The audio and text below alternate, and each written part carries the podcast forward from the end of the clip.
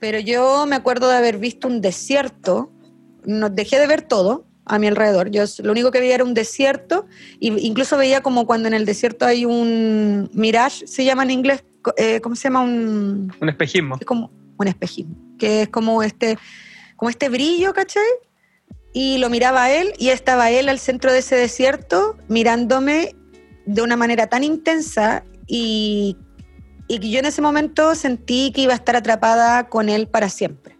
Eso es lo que yo vi. Como que nuestra, nuestras almas, mira la bola en que me fui, nuestras almas estaban inexorablemente atadas y yo iba a pasar el tiempo del mundo, como si siempre él me hubiese estado buscando siglo tras siglo como mi gran castigo. Eso sentí yo y lo vi ahí. Y que iba a volver y no importaba cuántas vidas yo volviera a vivir, me lo iba a encontrar en todas para que me hiciera sufrir.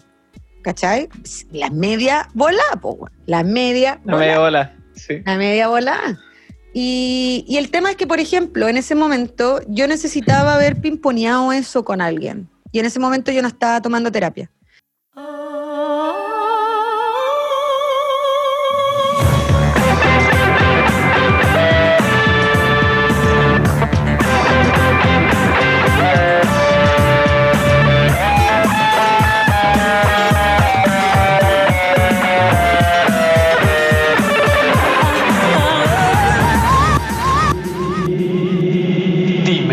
Dimensión Hola, soy Daniver. Bienvenidos a mi podcast. Hola, hola, ¿cómo están? En la dimensión de hoy nos acompaña Rosario Sánchez. Rosario es psicóloga, feminista y comediante. Con la Rosario tuvimos una conversa re buena. Pasamos de varios temas, pasamos de la psicología al humor, cómo comenzó su carrera como comediante, para después ya irnos en las ramas con la historia que tiene con los hongos. Pasamos por el transhumanismo, los gamers, los derechos digitales. Una conversa bien interesante y variada, así que va a estar súper entretenido. Como siempre, dar las gracias a todos los mensajes bonitos que me llegan. Estoy muy motivado con el podcast porque mm, llega cada vez más gente y me han llegado mensajes muy bonitos como que se atrevieron a abrir un, una página de Instagram de su arte gracias a la inspiración del podcast. Esas cosas van, van motivándome, van dándome sentido a lo que estoy haciendo. Creo que es un proyecto muy bonito. Así que mm, si es que le ocurre algo en el podcast o, o tiene una inspiración o algo les fue útil, por favor háganmelo saber. Porque me llena de motivación, me llena de inspiración también a mí para seguir para no parar con esta, con esta idea, con este proyecto que creo que va tomando cada vez más forma y siento que en cada entrevista voy aprendiendo cada vez más, me voy motivando cada vez más, me voy soltando cada vez más y, mm, y eso, así que siempre mándenme su mensaje, sus saludos uh, por Instagram, arroba dimensión.daniver para que me sigan también. Y ahí también estoy subiendo contenido, como siempre, en relación a las entrevistas del podcast. Este capítulo me demoré harto en grabarlo, he estado súper ocupado. Eh, ya me estaban pidiendo ahí por, por Instagram que subiera capítulo nuevo. Y igual eso es bacán también porque ya significa que hay gente que está esperando el capítulo y eso lo encuentro genial. Estaba bien ocupado con mi otro proyecto que es la fractalería. Que está. donde hago mi arte de hilo mandala. Estaba preparando un kit de hilo mandala básico para los que quieren aprender. Está listo el kit, lo estaba preparando y estaba haciendo el manual. Que fue harto, harto trabajo, pero ya está listo. Así que ahora ya tengo más tiempo para el podcast así que me pongo al día con los capítulos. Se viene una entrevista también con Carlos Mancilla de Incoludido, que está genial esa entrevista, está muy motivadora también. Así que vienen muchas entrevistas, vienen, tengo entrevistas para todo septiembre también, así que hay podcast para rato. Igual también estoy eh, evaluando cómo financiar el podcast, porque mm, para los que no sepan, este proyecto es totalmente autogestionado y, y es mi hobby, así que lo pago yo con mis recursos, pero quiero que sea autosustentable. Así que estoy barajando cómo sustentar el podcast y quería pedirle a los oyentes que les gusta el podcast si me quieren apoyar de alguna manera em, o tienen alguna idea de cómo poder financiarlo, me pueden escribir. Estaba pensando de repente hacer algún merchandising como del podcast, uno de sticker o alguna polera o algo para, para ofrecerles también algo y así poder financiar los siguientes capítulos que vengan. Así que si se les ocurre algo, me avisan, porfa. No lo molesto más. Vamos con la entrevista. ¿Y este gesto qué significa? Cuando entraste, cuando viste al otro humano, ¿qué significa? Gesto de confianza. Es cosa de humanos. No lo entenderías. Mi padre intentó enseñarme emociones humanas y son difíciles. ¿Hablas de tu creador? Sí. ¿Por qué lo mataste? Yo no maté al doctor Lanning. ¿Por qué te ocultaste en la escena del crimen? Tenía miedo. Los robots no sienten miedo. No pueden sentir. No les da hambre, no duermen. Yo sí. Incluso he soñado también. Los seres humanos sueñan, robot. Incluso los perros sueñan, pero tú no, tú solo eres una máquina. Una imitación de la vida. ¿Puedes componer una sinfonía? ¿Acaso puedes convertir un lienzo en una hermosa obra maestra? ¿Tú sí? Hola Rosario, ¿cómo estáis? Hola, ¿bien y tú? Bien, bien. Estoy muy feliz de, que esté aquí en el podcast. Me faltan mujeres para entrevistar. El público me lo pide. Así que estoy invitando a hartas mujeres para entrevistar. Y vi, eh, bueno, escuché en el podcast de, de Free Solo que te gustaba el honguito, entonces vi tu perfil y está entretenido. Tu, tu humor, vi ahora el, el show que subiste del Monticello, Monticello, ¿cierto? Sí. Sí, estaba bueno. Y dije, ya, bacán, un humorista, no, no, no hemos tenido un humorista psicodélico acá en el podcast, así que está diferente, está entretenido. Conozco varios, sí. Sí, bacán. Ahí me, voy, ahí me voy a pasar el dato porque está entretenido.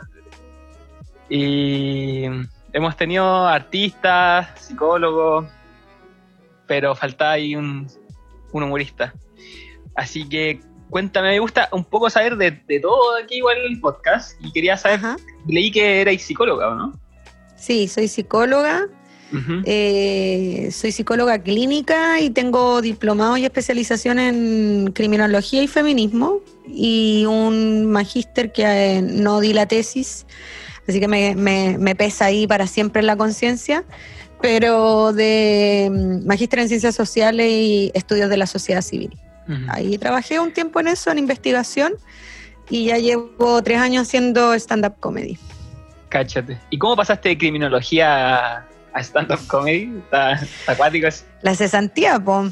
Eh, así nomás. Eh, me echaron de la pega como un mes antes de cumplir 30 y fue como ya filo. O sea, yo creo que me voy a morir joven. No creo que me quede muchos años de vida en la manera en que estoy cuidando este cuerpo. Así que ojalá que la mitad, la segunda mitad de mi vida, yo digo que me voy a morir como a los 60. ojalá que la segunda mitad de mi vida sea más interesante que la primera. Así que decidí hacer algo que siempre me había gustado, me había llamado la atención eh, y me tiré a hacer stand-up comedy. ¿Y cómo fue ese salto ese piquero? Eh, ha sido súper entretenido, estoy muy contenta de haberlo hecho, he conocido gente bacán, he tenido experiencias muy bonitas y me ha permitido ahora, de hecho en pandemia, encontrar un nicho que nunca pensé que iba a disfrutar tanto, que tiene que ver con hacer talleres de feminismo y particularmente de amor romántico. Eh, y de cierta manera el stand-up como que me dio eh, la seguridad de poder traducir estas cosas en un lenguaje más divertido y más ameno. Entonces hago análisis de películas, análisis de series, música, qué sé yo. Que en los talleres, claro. Y me dio eso el stand-up, como esa patita de ya no ser tan fome en la presentación, ya no quizás. Ya no ser tan pacato. ¿Erais psicóloga pacata? Sí, pues criminologías tenías que ser Es seria. que, sí, yo igual nunca fui tan seria, porque además yo trabajaba con jóvenes infractores de ley, entonces eran cabros que estaban presos y eh, yo trabajaba en una fundación donde le hacíamos talleres para que cuando salieran en libertad o los que estaban en plan de libertad tuvieran como oficios con los que trabajar, ¿ya? Y, mm, y claro, yo con ellos, las veces que trabajaba con ellos o cuando tenía que vender el programa o hablar del programa, igual iba, yo tengo hartos tatuajes, entonces igual iba mostrando mis tatuajes, eh, si me rapaba el pelo iba con el pelo que se viera, como que a mí me gustaba siempre en los espacios donde estaba, eh, como mostrar esa, es eso, como de gente extraña, ¿cachai? De Claro. hecho, una vez estuve en una mesa con la ministra, de- en ese tiempo la subsecretaria del Ministerio de Economía y, de, y uno de Energía y qué sé yo, y estaban hablando como weas de contratar presos. Entonces decía, ya, pero ¿cómo miden la peligrosidad de los presos? Y miden factores que son muy hueones, como por ejemplo el tema de tener tatuaje. Me dije, Entre más tatuajes, no más peligroso. Te lo juro, te lo juro que hay una ficha de clasificación que se llama ficha de compromiso delictual, que igual esto fue hace tiempo, quizás ya se dejó de utilizar, pero en ese tiempo se usaba, y que te asignaba mayor peligrosidad si tú tenías tatuaje. Entonces estábamos en esta reunión, pura gente muy seria, y yo digo, ¿cómo es que tenemos esta ficha que dice que una persona con tatuaje es peligroso? Y hice así, me saqué la blusa que tenía, que me estaba tapando todos los tatuajes, yo tengo los brazos completos, todo. Le dije, o sea, estos tatuajes a mí me hacen más peligrosa socialmente y eran puros cuicos y quedaron así como. Me encima esto fue durante el tiempo del primer eh, gobierno de Piñera, entonces harto cuico en ese ministerio y me miraban así como esta, esta mujer se escapó de la cárcel, se escapó de la cárcel. Nos va a matar a todos. Se va a volver loca acá y nos va a matar. Sí, sí, no lo podían creer. A mí me gusta eso, romper con las expectativas que la gente tiene. O sea, la gente escucha psicólogo y piensa, alguien bien de la cabeza, ¿cachai? Y alguien bien de la cabeza no tiene el pelo morado, no se rapa la cabeza, no, ¿cachai? Como que asumimos Claro. esas cosas. Igual el psicólogo no tiene tampoco tan, no sé si tiene como historial de, de, de bien de la cabeza, en todo caso. No, yo todos los psicólogos que conozco están todos cagados. Partiendo por mí. Pero por eso uno se hace terapia. Los psicólogos Sí, vamos po. mucho a terapia, Sí, ¿cachai? Porque es más fácil dar consejos y ver el problema de los demás que el de uno mismo también. Exacto, siempre. Sí. Sí.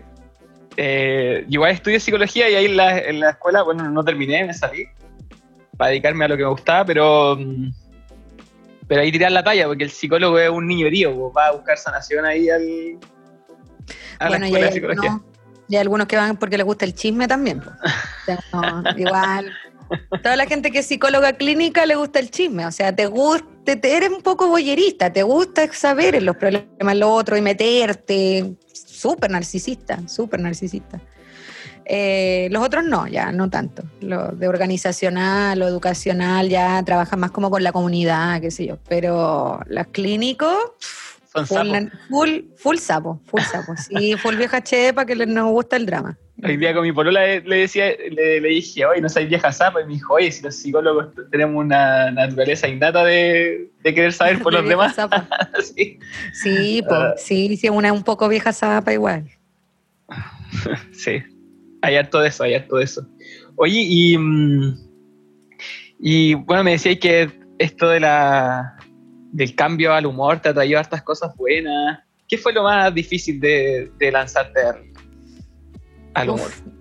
Yo creo que lo más difícil eh, fue superar eh, mi, mi falta de confianza como en el uso de mi cuerpo y en lo que yo quería decir. Como que al principio cuando partí, como uno no es, no soy actriz, o sea, vengo de una formación de psicóloga, nunca me formaron en uso del aire, respiración, eh, no sé, uso del espacio en un escenario, todo eso yo lo he ido aprendiendo en la práctica, haciendo, mirando a mis amigas que son actrices, o sea, mirando a comediantes que me gustan, pero no lo, nadie me lo enseñó. Entonces fue un proceso que ellos hacen, no sé, en cuatro años de carrera, de de repente encontrar la forma de sentirme cómoda con mi cuerpo para poder usarlo en el escenario. Si yo los primeros meses era actuaba con una carpa, con una parca gigante naranja que me tapaba todo el cuerpo, nadie me veía, nada, nada. No me movía, como que estaba tiesa con mi microfonito ahí, y como que a lo más hacía algunas caras, y era como la misma cara, la misma voz, todo, o sea, era todo, ni un rango, nada. Y claro, conocer comediantes que son actrices, que es otra cosa, es otra cosa. Eh, pude aprender de ellas también cómo yo empecé a imitarlas, de cómo usaban su cara, de cómo usaban su voz. Y yo creo que eso fue lo más difícil de aprender porque era lo más lejos. O sea, el texto, yo creo que como psicólogos tenemos una ventaja para el stand-up, para escribir, porque estamos acostumbrados al escarbar hacer humor es escarbar eh, en tu propia miseria, en la miseria del mundo, eh, es tener una actitud y, tener, y poder comunicarla. Y como psicólogos somos expertos en descubrir actitudes. O sea, tenemos un ramo de donde nos vemos escala Likert, ¿cachai? Para aprender a medir actitud. Entonces, eso me sirvió harto a la hora de poder escarbar en mí misma para encontrar los chistes, ¿cachai? Claro. el autoanálisis. Igual yo encuentro acuático de, lo, de los humoristas siempre este enfrentamiento con el público y que tenéis que hacerlos reír, pues, No es como, no sé, están los músicos, tú tocáis tu música, pero la gente va a oírte, ya, ya conoce tu música normalmente. Y si a nadie le gusta, la gente se queda callada. Sí, pero si no... No pasa nada. Pero no pasa nada, pero, los humoristas tenéis que hacer reír o, o te pifean. Y, y para empezar tenéis que ganarte la atención de la gente que a veces la gente piensa que uno puede hacer stand-up en cualquier parte y te invitan a andar, ya, beneficio, un bingo, ven a hacer tu show. Y ya, yo voy a todo lo que me invitan porque es el apañe que uno puede hacer, aportar desde tu trabajo, pero uno sabe que nadie te va a estar escuchando. O sea, nadie está ni ahí con la weá que estoy haciendo. Están la señora atenta que si se van a ganar una weá en el bingo no, y tú eres un relleno nomás, no le importa. O a veces, no sé, una vez me querían poner como en una feria de emprendedores mientras la gente compraba como que yo contara chistes en una esquina mientras la gente compraba y decía, yo no soy un guitarrista, ¿cachai? Que te podís sentar y tocar tu canción, nadie te está pescando, la seguís tocando igual. Yo no puedo estar contando un chiste yo sola en la nada y que nadie me esté pescando. Es como, no, pues sé que no funciona así. De hecho, el stand-up rompe la cuarta pared, no es un monólogo, es un diálogo constante con el público. Entonces, no, eh, yo creo que ha sido acuático igual actuar, por ejemplo, frente a poca gente, porque de nuevo, las actrices ya están acostumbradas a actuar donde sea. Pero uno, yo, imagínate, de repente, ah, tuve que aprender a hacerlo, porque comediante pobre, comediante desconocida, a veces dice show para tres personas. Pero uno, como es profesional, uno hace el fucking show para las tres personas. Oye, y, y, empezaste así, ya voy a ser humorista, y, y, cómo, ¿y cómo se empieza una carrera de humorista, güey? Uh, mira, hay gente que hay gente que empieza por los talleres. Ya. Mm. Hay gente que hace talleres. Yo, de hecho, eh, doy, doy un taller de, de, stand-up que como herramientas, no es un taller de stand-up, es algunas herramientas para el stand-up y que son básicamente análisis político y como cosas bien específicas.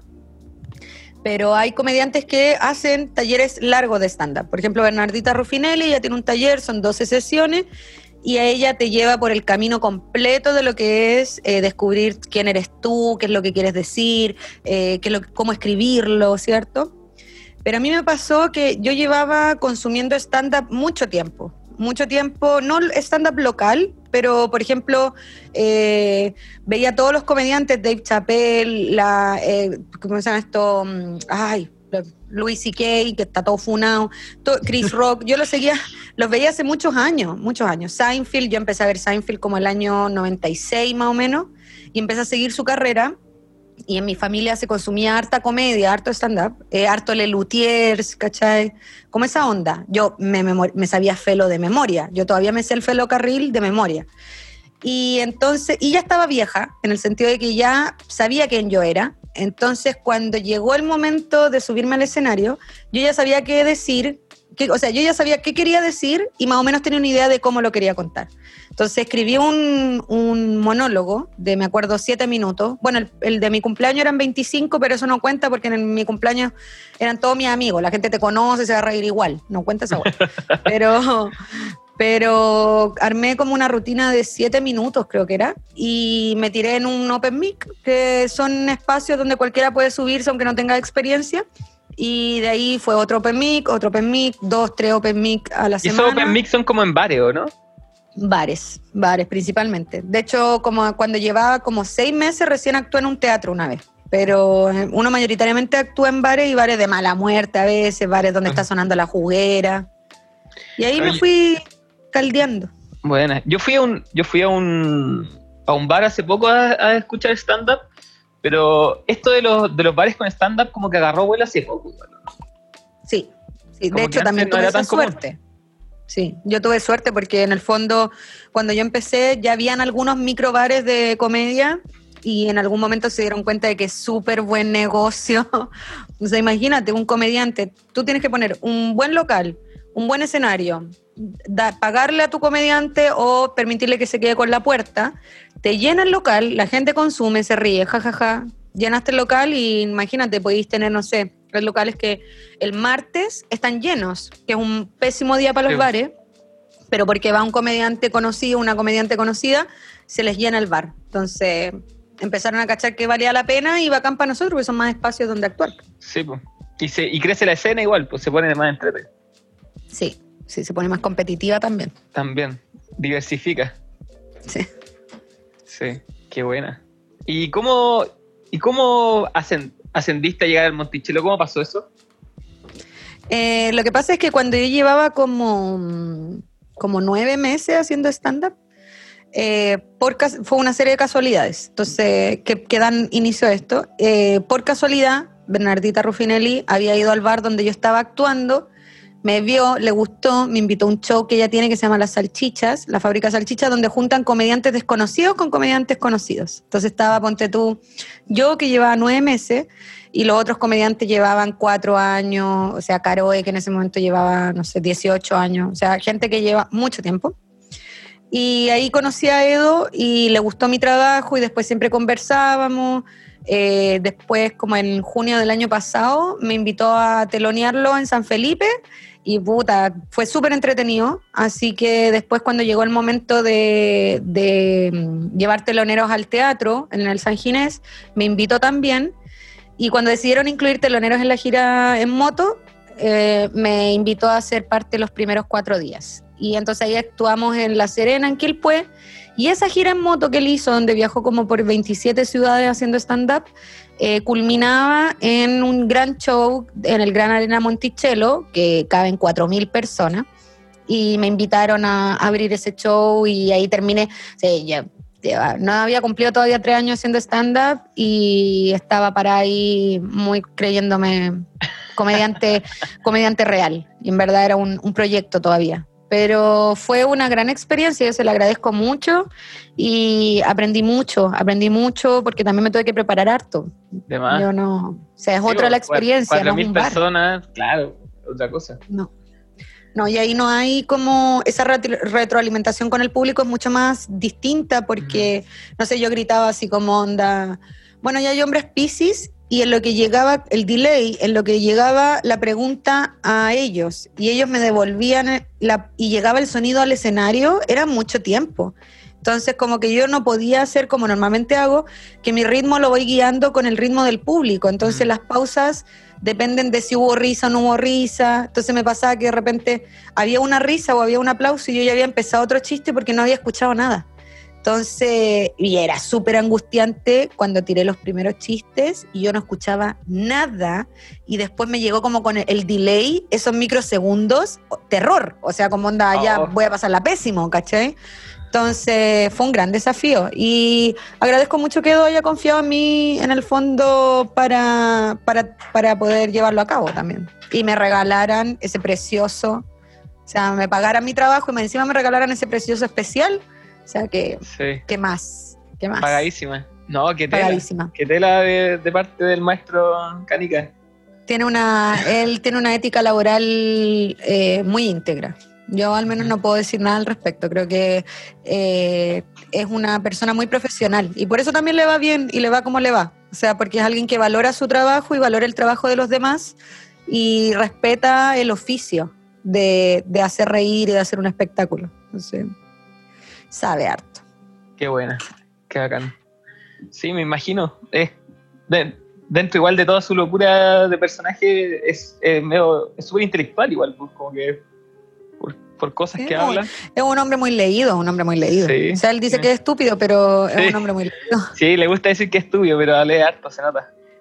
Sí, pues. Sí, es que lo que pasa es que eso es porque, como dicen, mientras más uno sabe, más se da cuenta de cuánto ignora. Entonces, creo que también él, claro, pasa eso. Mm. Él sabe que es un ignorante en muchas cosas. Yo también se lo recuerdo cuando puedo.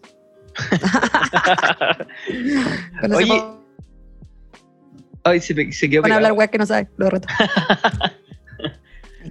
sí, todos de repente hablamos weas que no sabemos. Caemos en la en el cuenteo. En el carrileo. Oye, ¿y cómo se, mezcla esto, esto de, de los psicodélicos con, con tu lado humorista? ¿Influye? Eh, mira, yo creo que mm, el uso de los enteógenos ha sido un catalizador de aprendizajes y de observaciones para mí. O sea, hay algunos chistes que he escrito, no sé, yo tuve una idea y luego nos fumamos un caño con mi pololo y se la cuento y pimponeamos y sale una talla o con mis amigas. Me junto con la Piare, nos fumamos algo, eh, ¿qué pensaste en esta semana? Y pimponeamos, pimponeamos, pimponeamos. Y creo que el haber tenido experiencias con el uso de hongos eh, y también el hecho de tener un hijo neurodivergente, que es autista mi hijo, eh, me ha ayudado de cierta manera a quitar algunos velos de la sociedad eh, que de otra manera no hubiese visto. O sea, y creo que eso también de cierta manera lo he tratado de ir incorporando como en este absurdo de la comedia, como estas cosas, no sé, mi chiste donde hablo de enseñarle a él educación sexual, mm. parte de que efectivamente yo tuve problemas y dificultades para que él entendiera el tema de los géneros, eh, el tema de, lo que le pasaba con su cuerpo, ¿cierto? y esa frustración es lo que luego yo transformo en el fondo en algo de risa, pero siento que mm, esta, la experiencia con el enteógeno y eh, la cercanía con la neurodivergencia me han ayudado en el fondo también a mirar eso, a mirarlo quizás más fácilmente. ¿Cuándo empezaste a, tomar enteógeno?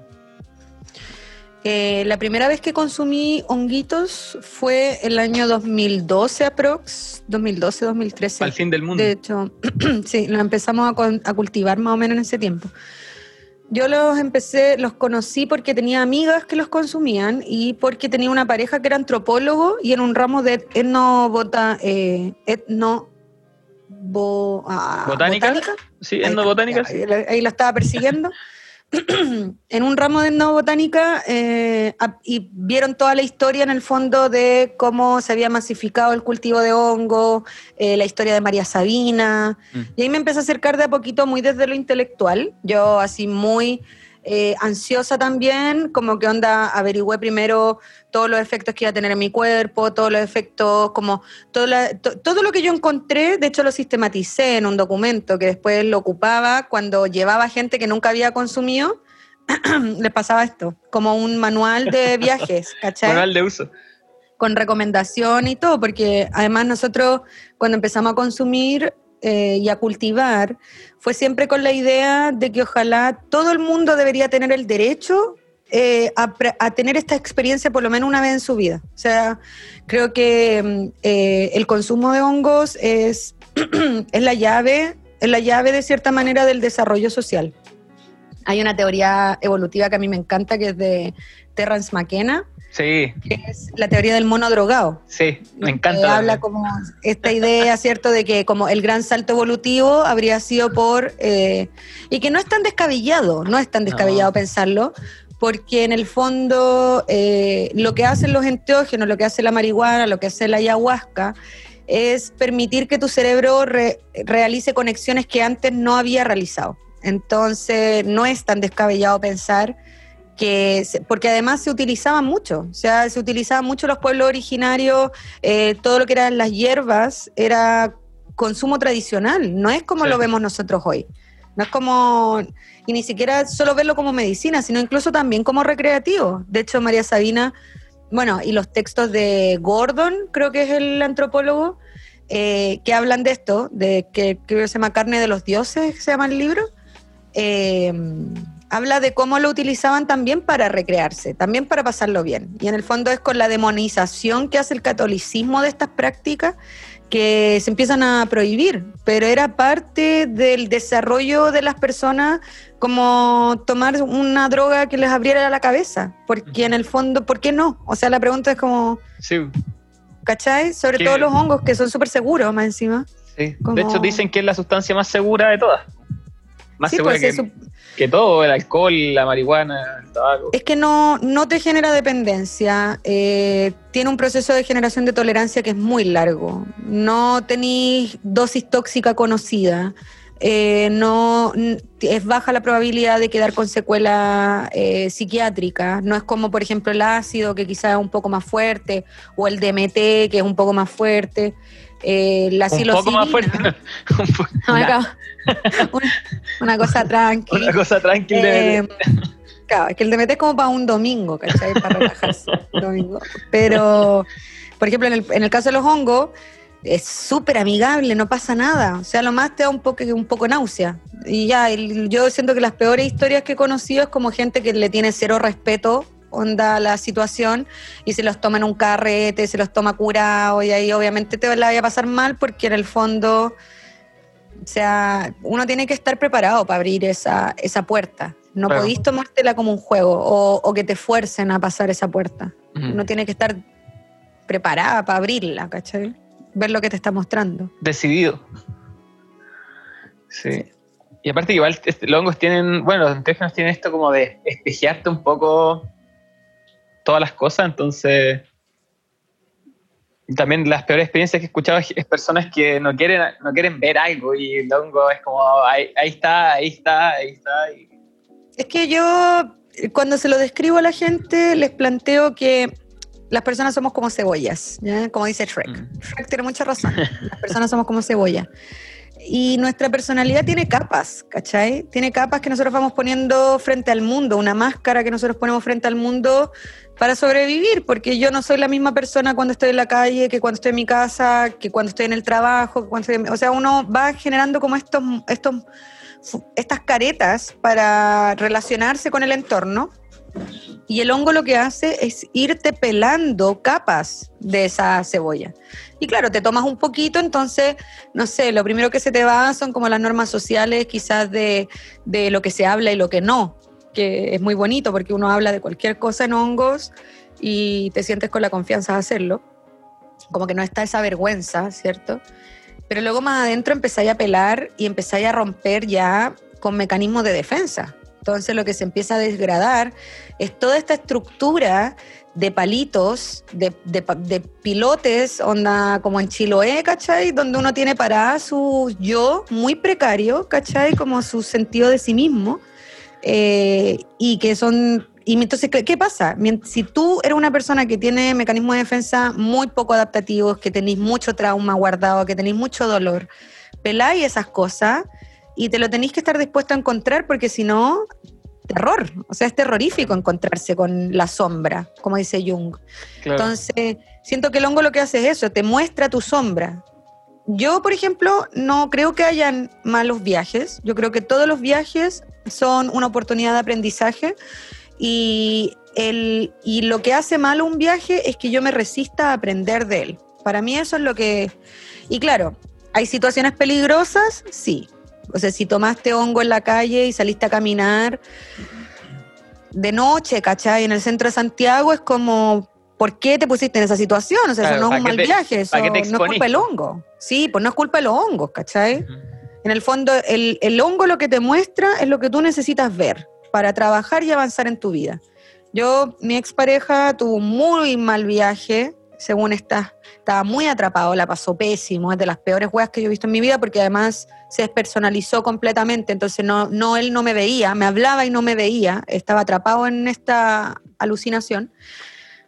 Eh, y después cada vez que él tomaba le volvía a aparecer lo mismo. Lo mismo, lo mismo, lo mismo. Y era porque no lo trabajaste, entonces, ¿por qué piensas que va a pasar algo distinto? Como el hongo no, o sea, es como el alcohol, el alcohol desinhibe, no te pone algo, no eh, desinhibe lo que hay en ti. Yo tomo alcohol y no me pongo violenta, me da sueño, me duermo. Quizás me pongo más buena para hablar, quizás tengo menos filtro, ¿cierto?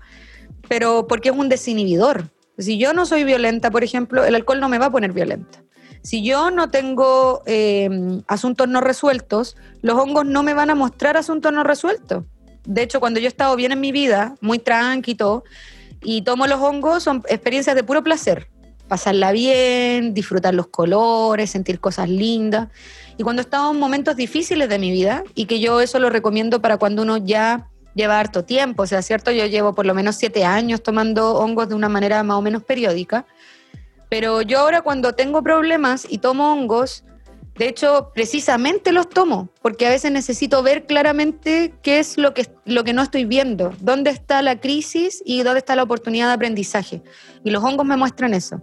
Y me he pasado, no sé, una hora atrapada en, un, en una pesadilla, ¿cachai?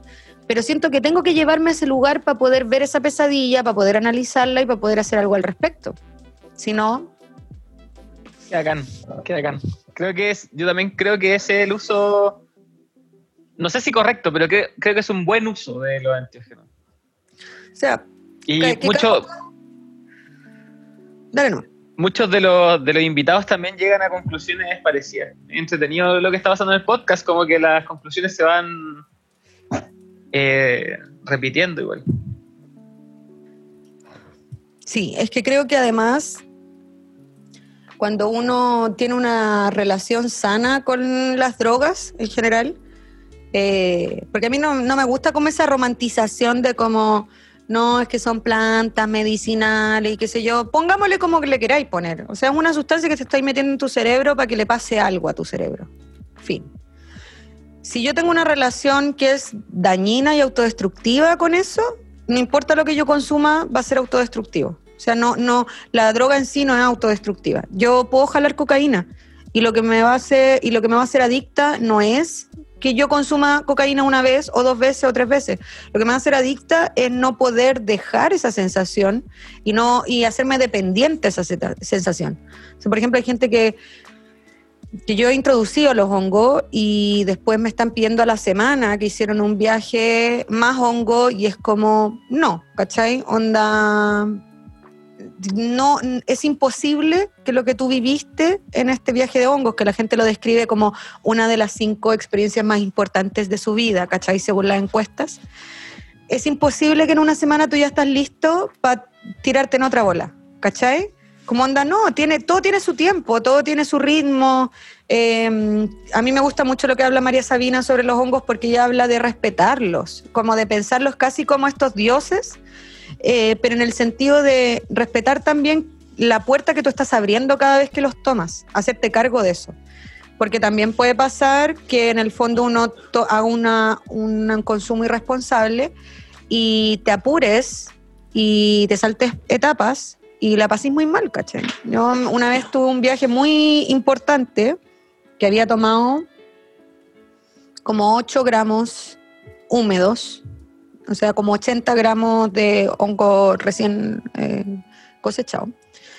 Y, un, y pensemos que una dosis media es de 2,5, 3, ¿cierto? Sí, una dosis 8 gramos alta es de harto, 5, es caleta, 8 gramos es es caleta. caleta. Mis respetos. Yo, yo ya llevaba un año, sí, ya llevaba un año consumiendo, reflexionando y por lo menos una vez al mes ahí iba con gente, con grupos, distintas personas. Entonces yo armaba grupos, yo era una onda como mi prima de este lado, mi amigo de este lado y, y ¿cachai? Y como gente de lados nada que ver, pero que yo sentía que iban a como conectar bien y los llevaba a tomar hongo. Entonces, así esa weá, gratis. Onda, vamos, yo los invito, los llevo todo en el auto, los subo, los bajo. De hecho, La- soy experta te- manejando en hongos. Te pegáis la chamánica. Sí, sí. Eh, no tengo, no, es que llegó un momento en que yo me di cuenta de que podía poner en pausa lo que a mí me pasaba a voluntad para poder ser de utilidad para ayudar a otras personas. Y ahí me sentí cómoda con hacer ese tipo de cosas. No fue como ya tirémonos al lote, pero cuando yo ya me sentí como efectivamente capaz de poder guiar a alguien. De hecho, algunas veces hice terapias con hongo. Y es, es muy interesante, muy interesante. Pero bueno, eh, ¿en qué estaba? Se me olvidó. Ah, una experiencia, te tomaste 8 gramos. Ah, sí. Bueno, y en ese momento yo estaba en una relación violenta y estábamos en una crisis terrible y dijimos, no vamos a tomar igual. Y tomamos 8 gramos. Bueno, y esa fue, esa vez mi ex tuvo una experiencia eh, muy terrible, muy terrible, porque él tenía mucho que ver, terrible en, su, en sí mismo. Pero yo me acuerdo de haber visto un desierto, no, dejé de ver todo, a mi alrededor. Yo lo único que veía era un desierto, e incluso veía como cuando en el desierto hay un mirage, se llama en inglés, eh, ¿cómo se llama? Un, un espejismo. Es como un espejismo, que es como este, como este brillo, ¿cachai? Y lo miraba él y estaba él al centro de ese desierto mirándome de una manera tan intensa y, y yo en ese momento sentí que iba a estar atrapada con él para siempre.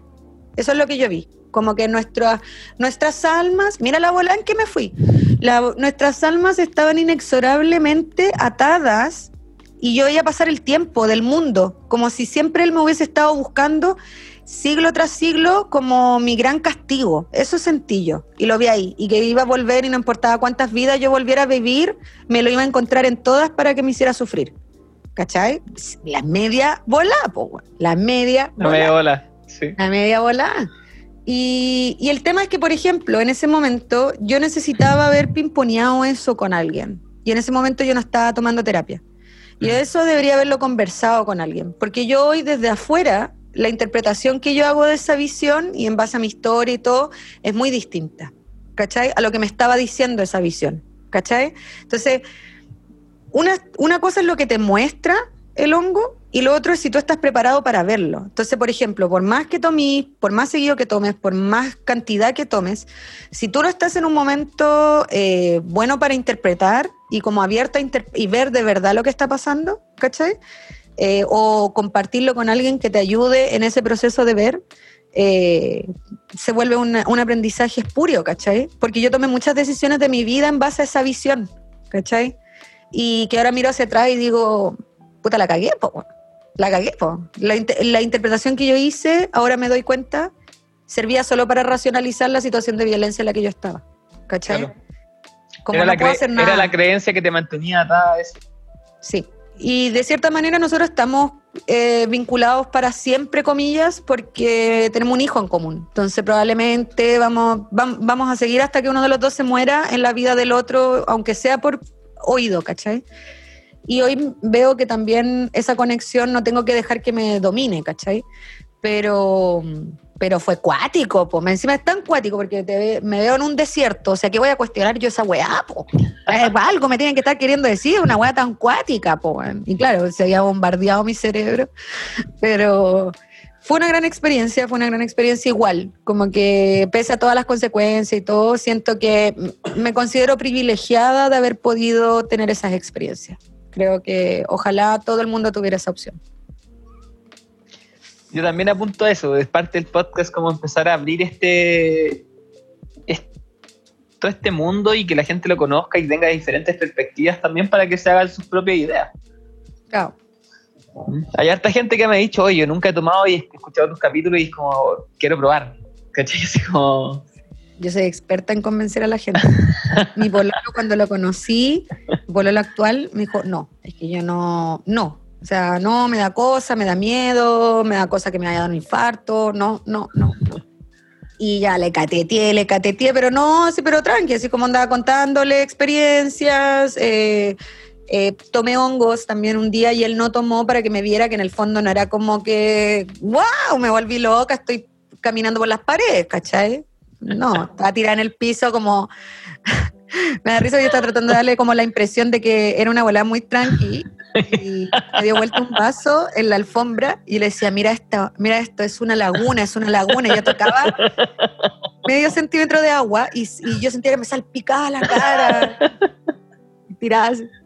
Pero al parecer eso lo, lo, convenció, fue una buena estrategia y eventualmente los probó y le encantó y, y le hizo mucho sentido eh, porque es muy bonita la experiencia, es como mm. puro regalarse amor, puro regalarse amor, hay que tenerle miedo. Sí, un poco también como eso de reconectarse un poco con el, con, con la niñez, con la infancia, Sí. con Sí. sorprenderse. Y sobre todo si uno lo hace en un entorno cerrado. Porque mm, McKenna él decía que como que el mejor viaje eran 5 gramos en oscuridad. Ya, dale color. Sí. Pero tiene razón igual. O sea, en el fondo, una dosis alta en un cuarto oscuro solo contigo mismo es un viaje hacia adentro que te lo encargo. Porque Mm. cuando uno toma en, el, en espacios eh, naturales, ¿cierto? Que es más tranqui, es como ya, qué linda la hojita, ¿cachai? Oh, estoy como, estoy arriba de un león. Yo me acuerdo que decía Sí. una vez en el panul todo seco, y yo, ah, esto es un león gigante sí. como que uno se conecta más con el afuera y como la naturaleza y los ritmos de la vida, ¿cachai? Pero mm, el desafío, por ejemplo, de, de tomar hongo ahora en cuarentena, yo igual he tomado, ¿cachai? Igual es cuático porque tenéis menos, menos estímulos externos, po, ¿cachai? Es todo como... hacia adentro. Igual, por lo mismo yo igual recomiendo siempre las primeras veces tomar como en lugares naturales, porque Sí, para primero recibir esto y como estar más extrovertido, sí, y cuando ya estoy familiarizado con lo que está pasando, ahí ya puedo ir ade- adentro. sí, po. O sea, es que de hecho yo siempre y de día, espacios naturales y de día. de día, que haya calor, que uno esté en un lugar que no es peligroso, como no sentirse muy lejos de después donde tenemos que irnos. Como que yo soy súper cuidadosa con eso. La comidita, eh, que haya comidita rica, pero que no sea muy pesada, ¿cachai? No, le doy color igual cuando hago esos viajes. Me gusta porque siento que es como un evento. Para mí es un evento bacán, ¿cachai? Claro. y, y tener lugares naturales, igual es paja eso. No es tan fácil eh, ir a un lugar natural a tomar hongos. Y que sea seguro. pagar, y que sea seguro, porque tenéis que pagar entre alguna reserva, o tenéis que tener un auto que llegue. Mm. No. Yo era de los ríos Clarillo y ahora todas esas zonas están sobrecrecido el río, no se puede estar. Entonces, no sé qué va a suceder. La Rayana está igual. Así que mm, voy a tener que buscar. En la búsqueda de los lugares psicodélicos, para después volver, pues si una vez fui a la Rayán, hongos, y después volviendo, que todavía uno queda con el efecto harto rato, y volviendo por la autopista de Los Libertadores, como, ¿cómo se llama esa autopista grande? Vespucio Norte, un ponte tú, Costanera Sí, sí. así seis pistas para un lado, hueones cuicos yendo en autos gigantes a 300 kilómetros por hora al lado mío, así todavía con el efecto. Cuático, cuático. Yo igual lo logro y manejo más o menos igual como manejo el resto del tiempo, porque me- ya aprendí. Sí, pero igual no es recomendable manejar bajo efecto. No es recomendable, no. Y yo lo hago Niños- solo porque ya Niños llevo que mucho están rato. escuchando esto no lo Niños que están escuchando esto no deberían estar manejando. Así que no hay problema, pero claro, yo lo hago ahora porque ya llevo siete años eh, probando también mis límites y conociendo mi cuerpo en, en el hongo, ¿cachai? Sí. Pero esos aspectos prácticos igual no son jauja, no son jauja. Sí. Además que a mí no me gusta ir con gente que no tome hongos, no me gusta eso. Como Claro, que si, raro... vamos, si vamos a tomar, tomamos todo. Porque es como raro que estemos, no sé, todos como que nos fuimos la bola de, mira, qué hermoso es nuestra orina, orinemos todos juntos, que puede ser un momento, puede ser un momento precioso, ya, de, de comunidad, no lo voy a negar, pero que lata que hay uno que no está en esa onda, porque en hongos, cuando todos estamos en hongo, eh, todos nos comprendemos a lo que vamos, yo no te, o sea, no me, no me voy a sentir juzgada, me acuerdo una vez fuimos con toda, toda mi familia, toda mi familia, eh, todos, mis, todos mis primos, mi, ah, toda la gente, hicimos un grupo grande. Y, y, y- y yo me dieron ganas de hacer pipí, pero no me quería alejar de todos porque estaba todo así muy amoroso. Entonces dije, voy a hacer pipí aquí al lado de todo el mundo. Y filo, ¿sí qué estoy haciendo? Estoy sentada en una roca con el poto semi pelado y haciendo pipí. Todos hemos visto a alguien hacer pipí. Y me senté y hice pipí. Y nadie me dijo nada porque no era extraño, ¿cachai? Como que, ah, sí, está haciendo pipí. Fin, se acabó. Como que no era como, "Ah, se bajó los pantalones. ¿Cachai? Como, como, bueno, es un poto. Yo también muestro el poto cuando Todos me damos, todos cagamos. todos me damos, ca- ¿cachai? Entonces, cuando alguien no está en esa parada, es raro. Que tú estés como mostrando el poto y hay alguien que no toma hongo y está así como completamente fuera de la situación. Sí, No me da confianza. ¿Vamos?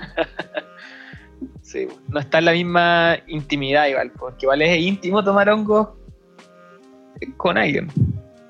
Sí. Sí. Vamos abriendo la cebolla, entonces igual De hecho, yo siento que siempre uno queda con una conexión particular con la gente que toma hongo. Como que puede que no te veas en tu día a día. Yo tengo amigos con los que tomé y no nos vemos nunca, una vez al año con cuea. Pero compartimos como un momento tan especial juntos y tan irrepetible que como que siempre hay una conexión que yo sé que no tengo con otros amigos que quizás veo mucho más seguido, pero nunca hemos tomado. De hecho, igual debo decir que casi todos mis amigos. O sea, perdón que lo echa todo al agua ahora en este momento, pero yo en general a mis amigos los hago que tomen hongos, porque para mí es una experiencia tan transformadora. que vas a ser mi amigo, tienes que tomar hongos, fin, se acabó. O sea, Sí. o sea, tienen que, mis amigos confían en mí, y eso es lo que pasa. Entonces, si confían en mí, saben que no los voy a llevar a hacer una wea terrible. po. Entonces, casi todos han cedido, casi todo. Y todo lo han pasado bien. Todo la- no, nadie, no tengo quejas. Solo tengo una, Qué buen, qué buen servicio. una, siempre me acuerdo de un amigo que me dice, ay, no, amiga, yo creo que mm, no voy a tomar hongos de nuevo porque me hicieron mal, me hicieron mal, me hicieron mal. Y dice, pero ¿qué te pasó, loco? No, lo que pasa es que empezamos la fiesta, puta, ya sus cervezas, tranqui, ahí en la previa, en casa de un amigo, después unas piscolas. Tú sabes que a mí me gusta el whisky, a mí me gusta el whisky, entonces su whisky, ¿cachai? Nos fuimos, y yo tenía unos trips, entonces nos tiramos unas tripitas para bailar ahí en la disco y la weá, y pedimos una botella de pisco. Entonces, después vino este weón, y este weón tenía jale, y tú, yo, tú sabes que yo nunca jalo, pero es que ya estaba hecho mierda toda la weá, entonces entré al baño, jalé, ya bailamos, bailamos, bailamos, tomé éxtasis para seguir bailando porque la weá no sé qué. Y después como que llegué a la casa, dormí una siesta, me tomé el hongo y me fue en un mal viaje súper malo. Y decía, "Ana, ¿qué, qué, te digo? O sea, ¿qué quieres que te diga, amigo? Como que de- destruiste tu cuerpo y luego le metiste una... un- y, o sea, obviamente, obviamente no te, no te iba a hacer mal, po. Pero esta vez, no, me hicieron mal hongo. Yo así, mira, con los hongos no. Ya, mira, podemos, podemos quejarnos, critiquemos el, el pito, todo lo que queráis. Yo feliz me siento aquí a todos los, los detrimentos que tiene la marihuana. Pero con los hongos, por favor, con los hongos no se meta. Con los hongos no, perrito. Me recordó un, no. un video de Proyecto Lupa, no sé si has visto Proyecto Lupa.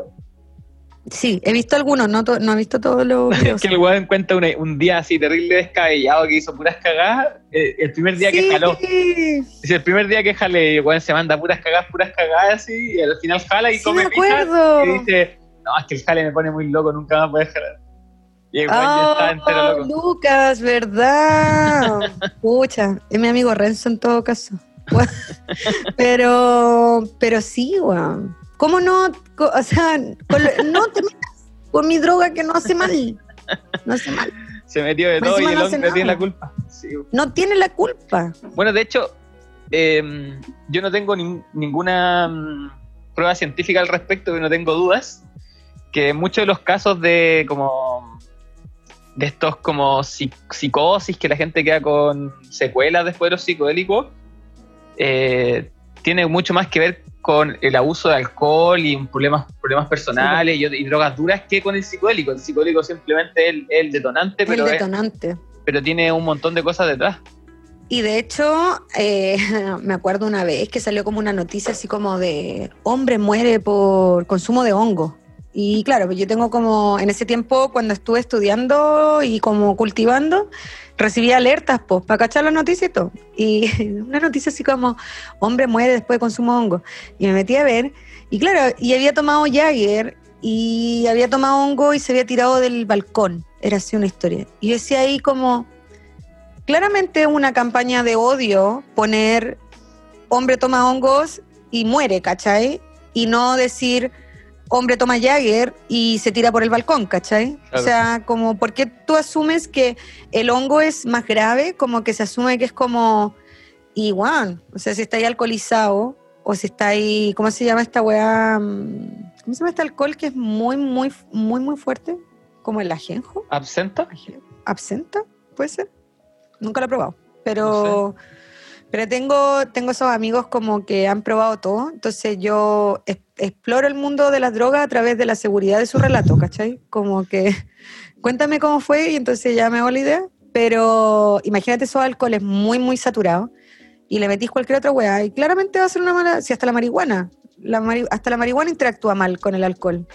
No, no, no otras cosas. Pero si de hecho el alcohol yo encuentro, o sea, curado, curado, es- es- ya estáis perdidísimo. O sea, yo cuando más, más perdidísimo me he sentido es cuando ya estáis muy curado y no podéis pararte. Sí. sí. El, el hongo, o sea, a lo mejor es que hay viajando, pero no te hace sentir así como cuando estáis Mal. curado, Sí, curado, que estáis weá. mal, ¿cachai? O sea, Mal. estáis- no podéis pensar, no podéis hablar, después te borra la memoria. eh, No tenéis Ah, control como no de mover tu cuerpo, te ponías así como. Porque, Sí. claro, un hongo se pone como. como Como sí, como que te da fideo, cosas ¿cachai? corporales, pero, pero podías, podéis moverte igual. podéis controlar tu cuerpo. Sí. Como que. Y, y tampoco siento que sea una desinhibición como autodestructiva. Mm. O al menos en todo este tiempo no me ha pasado de ver así como, como volverse loco en hongos y hacerse daño. No lo he visto. No lo he visto. Pero no niego si hay recuentos po, de esa situación. Pero me da la impresión de que es más amable con la mente y con el cuerpo. Como que no, no te sentís mal, te sentís bien. De hecho, hay gente que ni siquiera tiene náusea. A mí me dan náusea, pero hay gente que no le dan náusea, ni siquiera.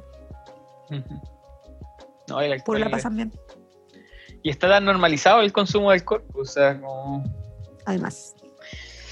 Sí, normalizado y, claro, y despenalizado. Como que tú te podís destruir tu vida y te podís destruir tu cerebro, ¿cachai? Con alcohol y es completamente legal y es un gasto público súper grande y es completamente legal, pero la marihuana, incluso si te hiciera daño al cerebro, incluso si te hiciera el mismo daño que el alcohol, como que cuál es la justificación de Mm. esa prohibición y no la otra.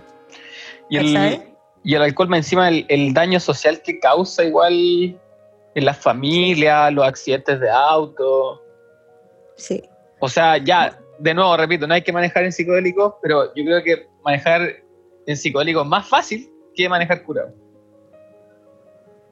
Sí, o sea, a- a- habiendo hecho ambas irresponsabilidades, yo diría que me es más fácil. Ahora, bajo efectos de mucha interperancia, nada, po, porque ahí no puedo. O sea, No, no, No, no, como que no hay que querer manejar. tengo, no, es que no tengo la habilidad para aprender el auto, ¿cachai? Como que no, no, ya pierdo la noción de dónde están mis llaves. Entonces, como que, pero claro, por ejemplo, después de haber tomado o después de haber fumado, no sé, dos horas después de haberte fumado un caño, ya el efecto que uno tiene encima no es muy distinto a la persona que maneja con un clonazepam encima, ¿cachai? Claro. o incluso es menos que Es menos, un sí. clonazepam, ponte tú.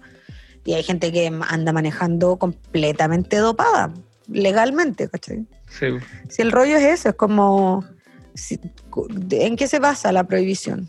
En el fondo no es solo un tema de salud pública, porque si no estaría todo prohibido, sobre todo el alcohol. Es un rollo de político también, ¿cachai? Y, De- y económico de- igual. po. Y económico. O sea, es que es lo mismo, mierda. O sea, Sí, en el fondo es mantener a la gente y sabemos acá en Chile cómo el, ha sido el proceso histórico del, del cómo crecen los patrones de consumo de drogas en la ciudad. Eh, es intencional y hay un hay un- una negligencia intencional en no, por ejemplo, perseguir ciertos lugares donde sabemos que, por ejemplo, carabineros no entra o no se, no se hace parte, ¿cierto?, de la situación. Y es porque se abastece todo el resto de la región. Y si, si uno fomentara como el autocultivo, si uno fomentara el una relación con las drogas que fuese distinta y que no estuviese mediada como por esta, esta idea de usarla solo para borrarte la mente, eh, el uso de ciertas drogas irían naturalmente desapareciendo, ¿cachai? Y que se ha hecho en otros lugares como política criminal.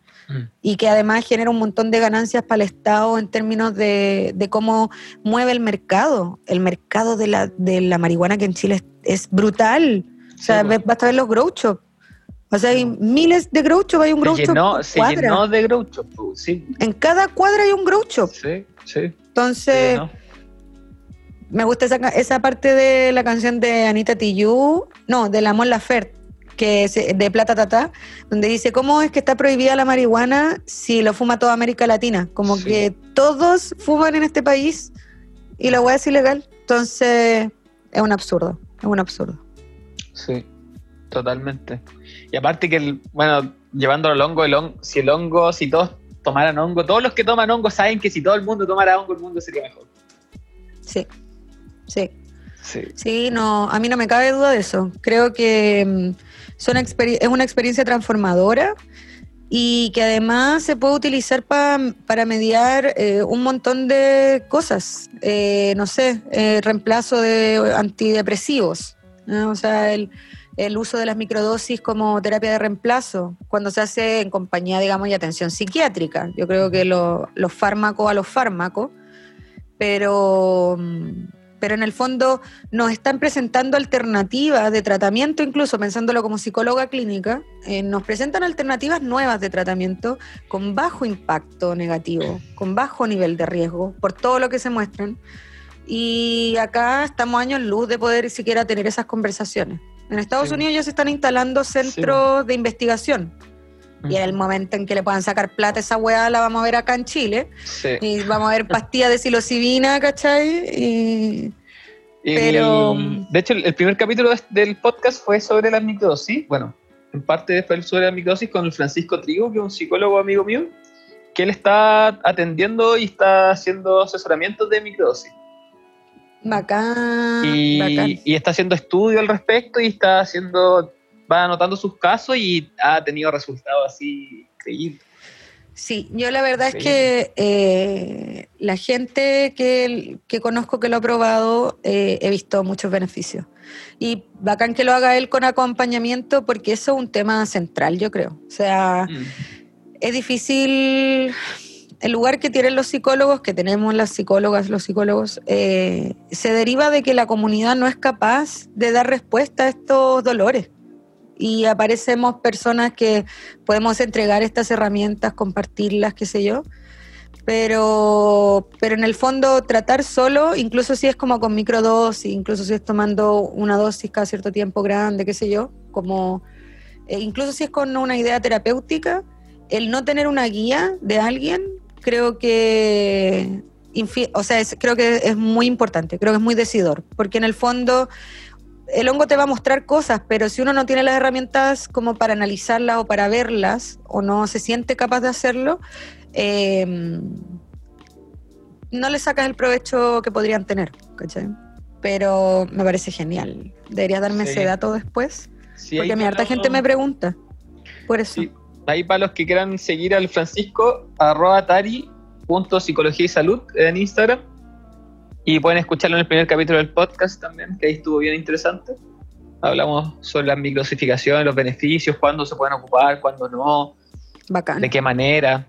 Y está bien interesante. Yo igual terminé mi primer ciclo microdosis, de microdosis ahora hace como tres semanas. Y estoy atómico. Atómico. Me sí, me siento súper, súper bien. Yo, Qué bacán. mi humor, eh, siempre mi humor cambia harto. Como durante el mes yo tengo muchos bajones. De repente hay días que me bajoneo mucho. Y, y he sentido como mi, mi humor se ha estabilizado con la microdosis. Es que sabes Demasiado, impresión demasiado. me da Eh, el- las veces que tomo, em, que te ayuda como a expresar más lo que siente. Entonces no sé si a- necesariamente me siento siempre mejor, como alegre, porque mm, siento que tampoco es sano estar alegre todo el tiempo, no es, no, no es como...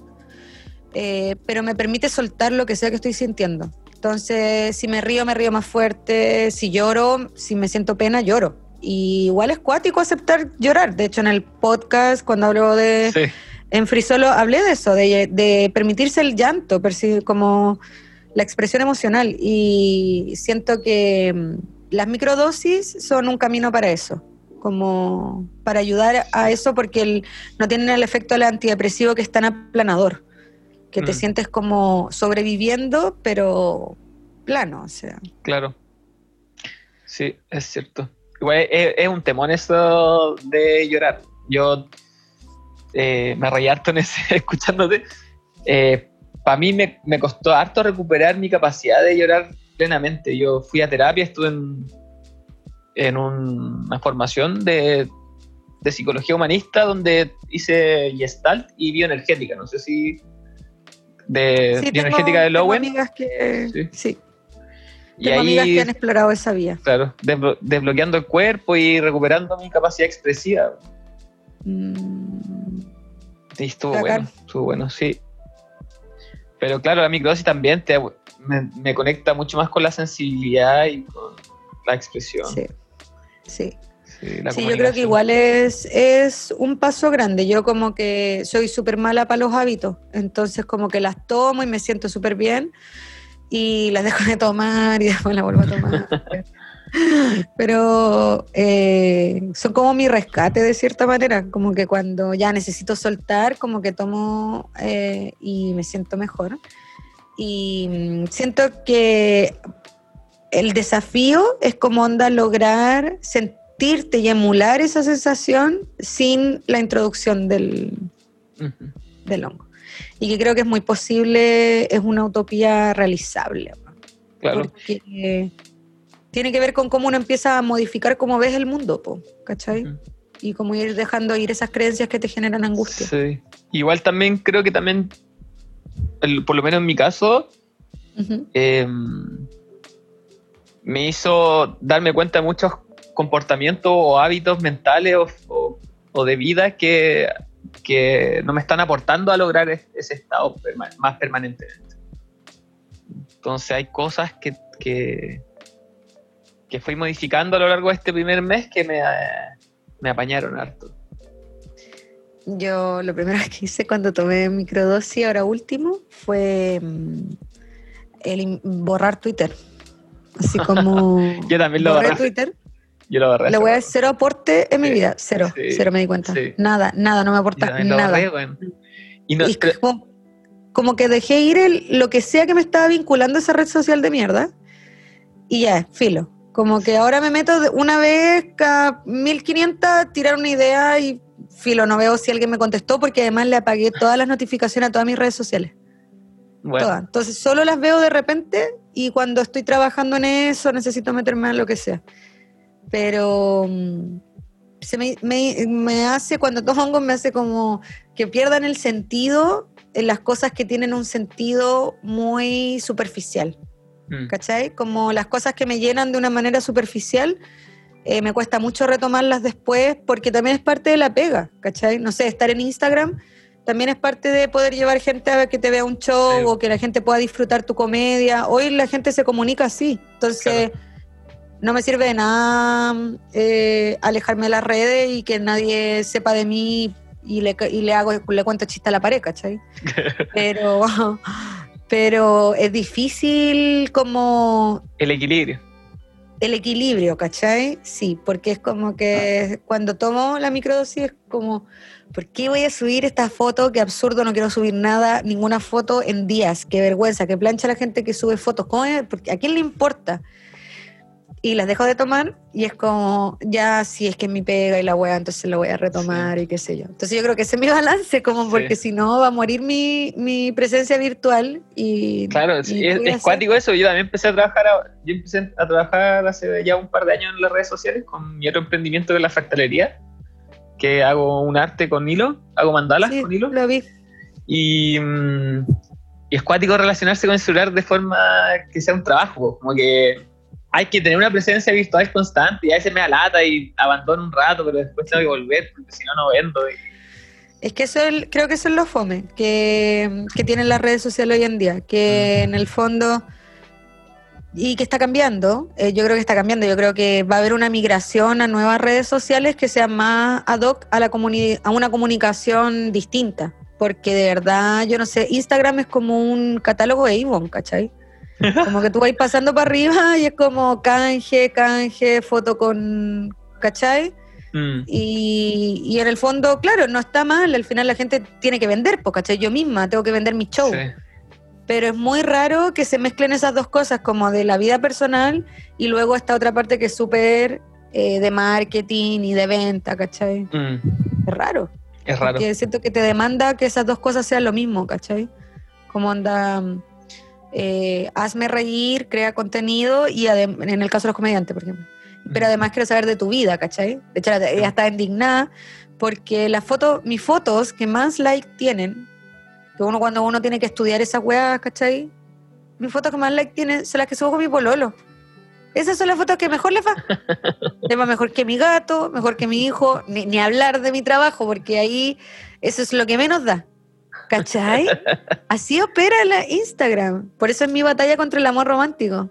Miren lo otro que estoy diciendo. Dejen de. Pero te lo juro, es cuático. Entonces, eh, siento que eso también afecta cómo uno vive su día a día y sus niveles de, de tranquilidad mental. Y estoy Sí. tratando de dejarlo. Igual es difícil. Yo con el, el, el Twitter, yo no usaba Twitter hasta el estallido social.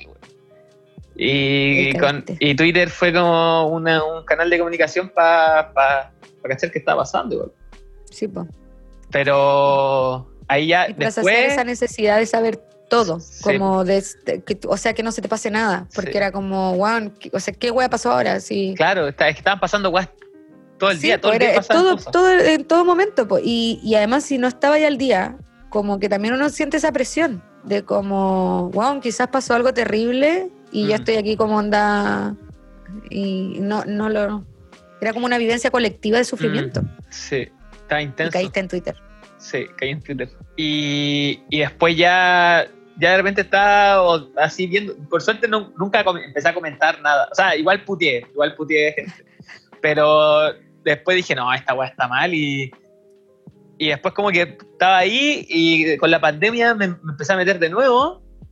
Sí, y de repente en marzo dije, no, esta weá no puede ser. Fue antes de mi microsis, no puede ser.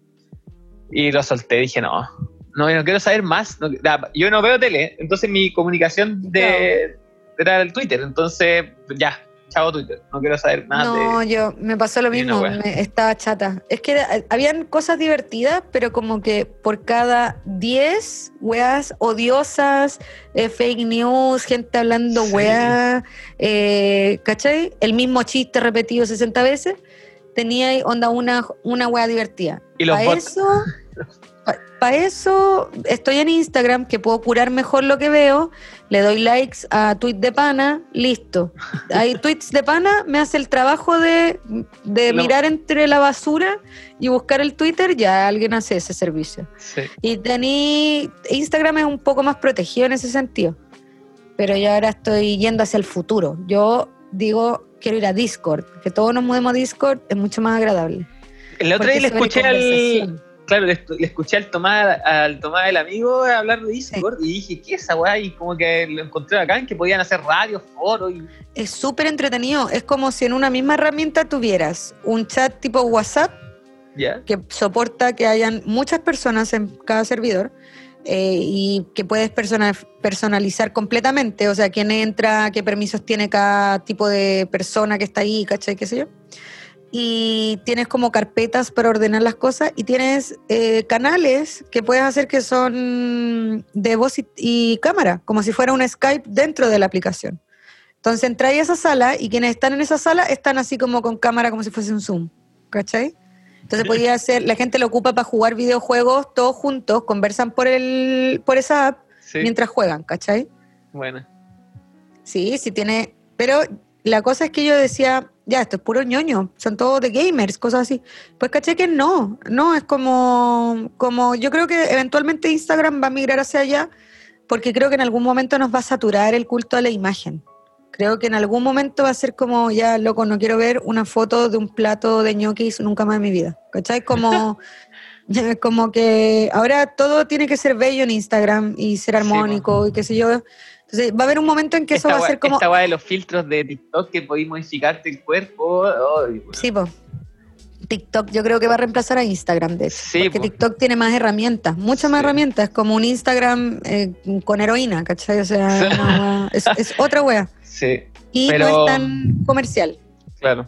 Eh, Pero no sé, como que igual siento que el pu- hay un público que ya está conectado a las redes, pero que también ha madurado y que quiere otro tipo de contenido. O sea, este mismo podcast que pueda existir y que ya tenga su público, no es mucho, pero va creciendo, no, pero es porque el, el- el público ya quiere otro tipo de contenido. sí, po. sí, yo creo que por eso Twitch, por ejemplo, es una plataforma muy interesante, porque en el fondo es un espacio que cualquiera puede hacerse.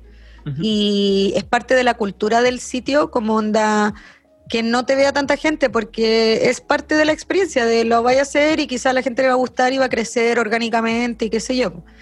Pero, no sé, mi hermano hizo hoy día un Twitch y jugando, no sé qué, no tengo idea qué está jugando.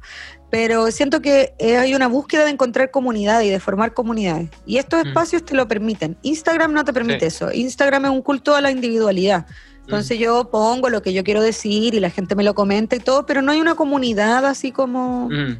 Pero ahí eh, se pueden crear eso. Entonces yo creo que ese es más el futuro, porque en algún momento, en algún momento va a ser demasiado. ¿Cachai? Como Claro, como que- los foros de Facebook.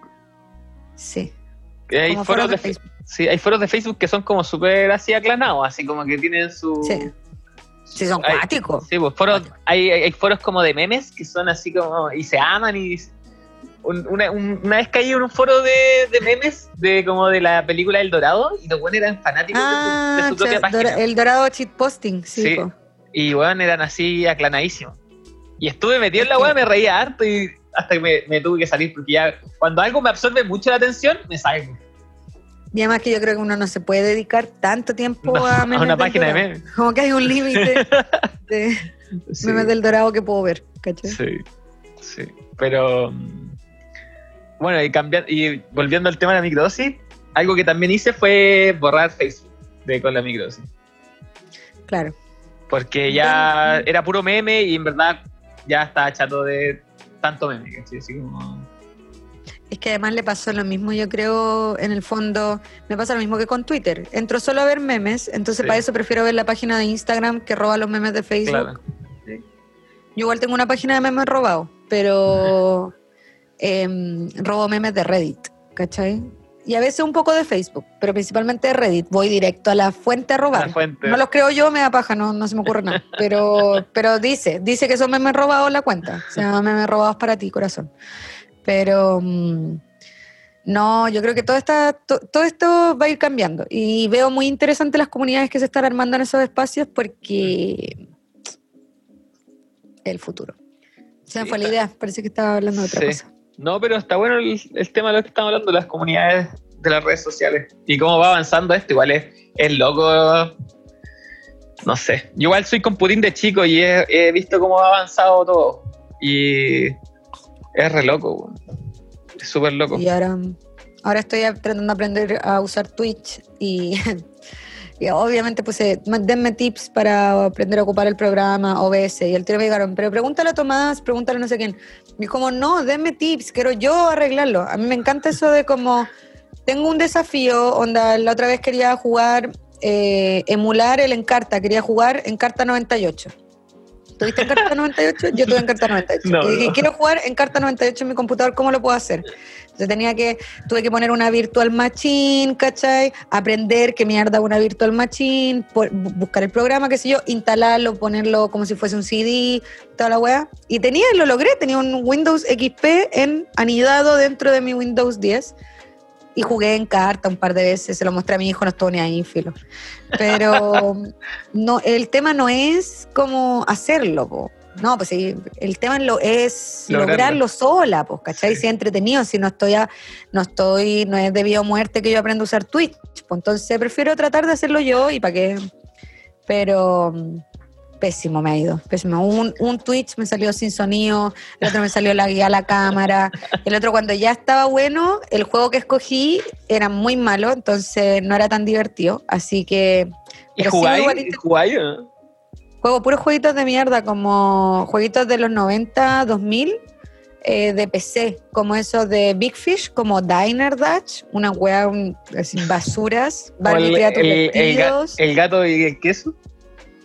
No, pues no tanto, no No, tanto. Pero esos jueguitos que se pusieron de moda de computador como onda de armar hamburguesas, Ah, hacer como, ya como, helados, ya, ¿cachai? ya. como minijuegos. Ese tipo, como minijuegos. Entonces ahora estoy jugando Miss Management, donde tú eres una administradora de una oficina y tienes que hacer que todos sean felices y productivos. Muy Ya- capitalista ya- el juego. Y hay gente que te ve muy bueno, ¿no? El otro día había una persona viéndome. Y después habían otras dos personas, pero eran mi hermana y mi cuñado.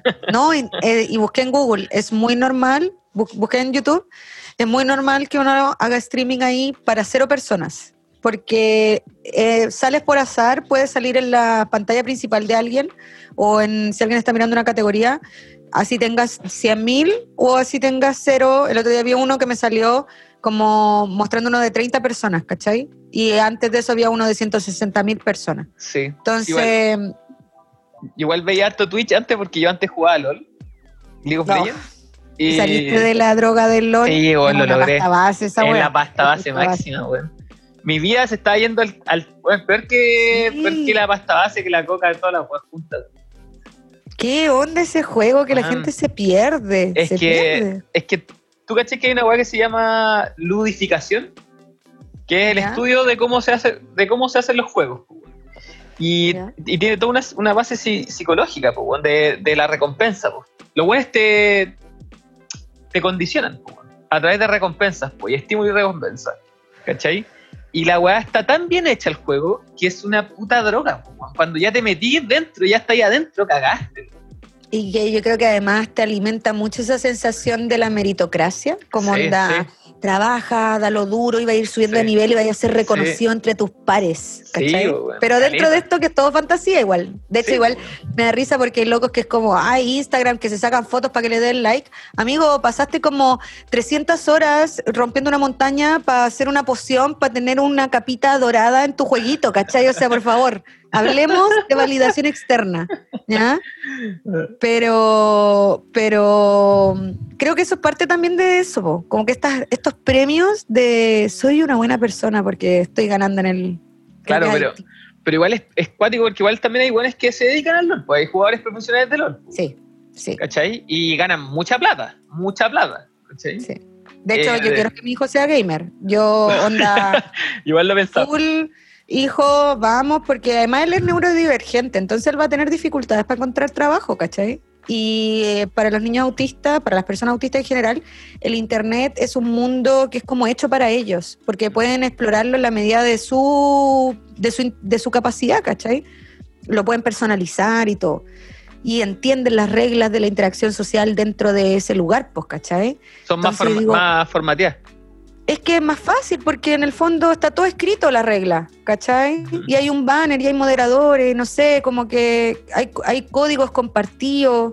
Es todo más simple que la vida real, ¿cachai? Donde estáis leyendo emociones que te cuesta leer y no sabéis cómo actuar en una situación. En el internet tú sabéis cómo actuar en el juego, ¿cachai? Sí, po. Si digo, por favor, hijo, sé gamer, vas a ser feliz y nos pagas todas las deudas. Es tan seco, onda, le regalo un juego y el juego, te lo juro que le dura dos días, porque se lo da vuelta así, pero el otro día lo vi jugando Rayman y estaba dejando la cagada y le dije, hijo, ¿cuántas veces has jugado esta etapa? Y me dijo, esta es la segunda vez, mamá, soy un perdedor. Y yo así no lo podía creer porque las etapas del Rayman son una weá desquiciada, ¿cachai? Sí. Y cuando se atrapa, se frustra y todo. Pero yo digo, por favor, yo le alimento, hijo, hijo, esto es excelente, vamos, vamos. Y, el, y el- la industria del videojuego es una weá que va para arriba así, pero... Sí, sí. De hecho, League of Legends fue el que levantó como la escena competitiva y, los- y la plata de la weá, o sea... Hacen como yo- mundiales, po. Sí, po. o sea, de hecho yo estaba, yo estaba en La Pasta, yo fui al primer evento que hicieron acá en Chile con amigos, así como, weón, vamos a ver a los buenos jugar en vivo, ¿sí? Ya está ahí en la pasta. Sí, está en La Pasta. pasta. No, yo, weón, tuve una, tuve- weón, una relación se fue al carajo porque yo era un adicto al LOL. Creo que hay harta gente que puede decir eso mismo. Sí, caleta. Yo he escuchado caleta de casos. Eh, Me acuerdo cuando se viralizó una historia de confesiones de una universidad, que era como que las Eh, de siempre la... veía al pololo que jugaba una weá y jugaba una weá y no la pescaba y no la pescaba y estaba metido en el juego. Y no- ya, y se empezó ya a meter como para onda compartirlo con él, ¿cachai? Y descubrió que el weón eh, ju- jugaba LOL y era como bronce. Y decía, este weón juega tres horas al día y es bronce. O sea, lo pateé por penca. Como- o sea, si te vayas a meter tanto en algo, por lo menos hazlo Sé bien, bueno. ¿cachai? Ah, Sé bueno en la puta. Pero Es, es triste la weá porque es muy competitivo. Es muy, sí, es muy competitivo, weón. Caleta de amigos y como que jugaban caleta. Todavía tengo amigos metidos en la weá. Caleta. Pero... Y gastan plata. Y gastan plata, weón. Porque Igual, se venden yo- cosas. Yo tenía un amigo Sí, que hacía plata así. Onda, en uno que se llamaba como Duna, no me acuerdo cómo era el juego. Tibia. Tibia. Tibia, sí, pues. Sí. Él como que juntaba cosas y las vendía, porque en el juego yo quiero tu capita y te pago 10 lucas por tu capita y decía, wow. Pero el tibia, el tibia ya es como un juego retro, así, súper antiguo. De hecho, ese fue mi primer juego online. Y hay- Ah. yo también tengo amigos que todavía lo juegan y, y hay gente que gana plata con la huevo. Sí, mi amigo en la U se hacía sus lucas y, Sí. y yo pensaba, wow. O sea, Marx nunca vio venir ese No. intercambio monetario. No, ¿Cachai? Entonces, Qué pero es que- increíble, increíble. sí. Bueno, ahí la teoría de Marx, igual la teoría del valor cae, o sea, la chucha. Sí, mira, yo no sé. Yo de verdad me declaro in- eh, hasta ese punto ignorante. Me encantaría que al- alguna persona experta en marxismo me interpretara desde la teoría marxista de la producción de valor eh, es- esa situación. Como, como, ¿Cómo lo encajo, por favor? Si alguien aquí está escuchando y, y tiene alguna idea, lo invito al podcast. Pero mm, no, es re loco, es re loco el mundo de los videojuegos y la interacción humana, cómo se da todo. Igual, y lo que te digo es cómo están hechos los juegos para generar estímulo y recompensa, bueno, y meterte en la pasta. Mm. Porque da esta sensación de triunfo y de avance en la vida, weón. está hecho para sentir que estáis ganando algo y estáis avanzando algo, pero tu vida en verdad no estáis haciendo nada. Y se está yendo a la mierda. Estoy yendo a la mierda. Yo, bueno, ocho horas así metido en la weá. Sí, po.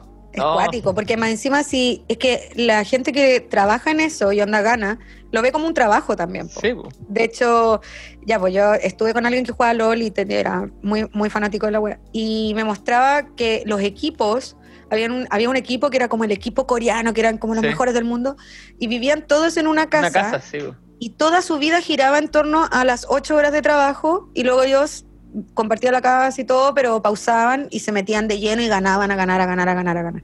Paloya, po. Sí.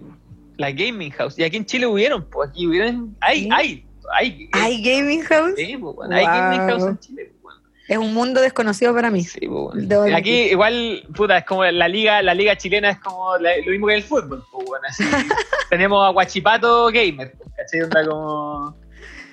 Pucha, no puedo reírme de ellos porque soy pésima gamer.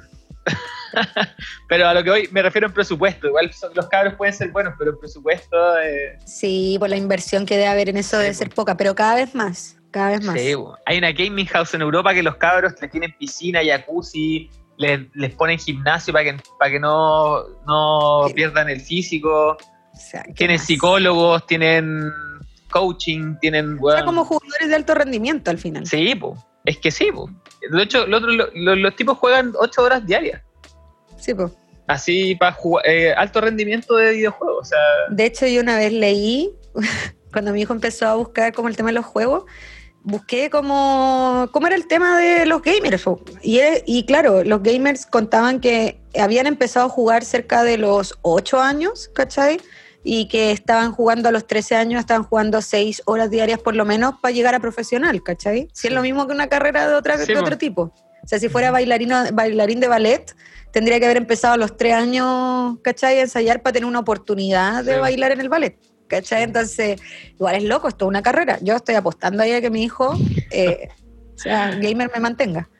Sí, es toda una carrera. Y, y da plata, weón. Sí, esa es la weá.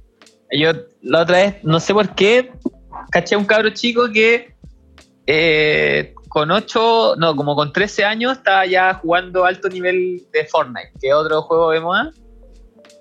Sí, Y el cabro lo- lo chico he ya estaba ganando plata, po.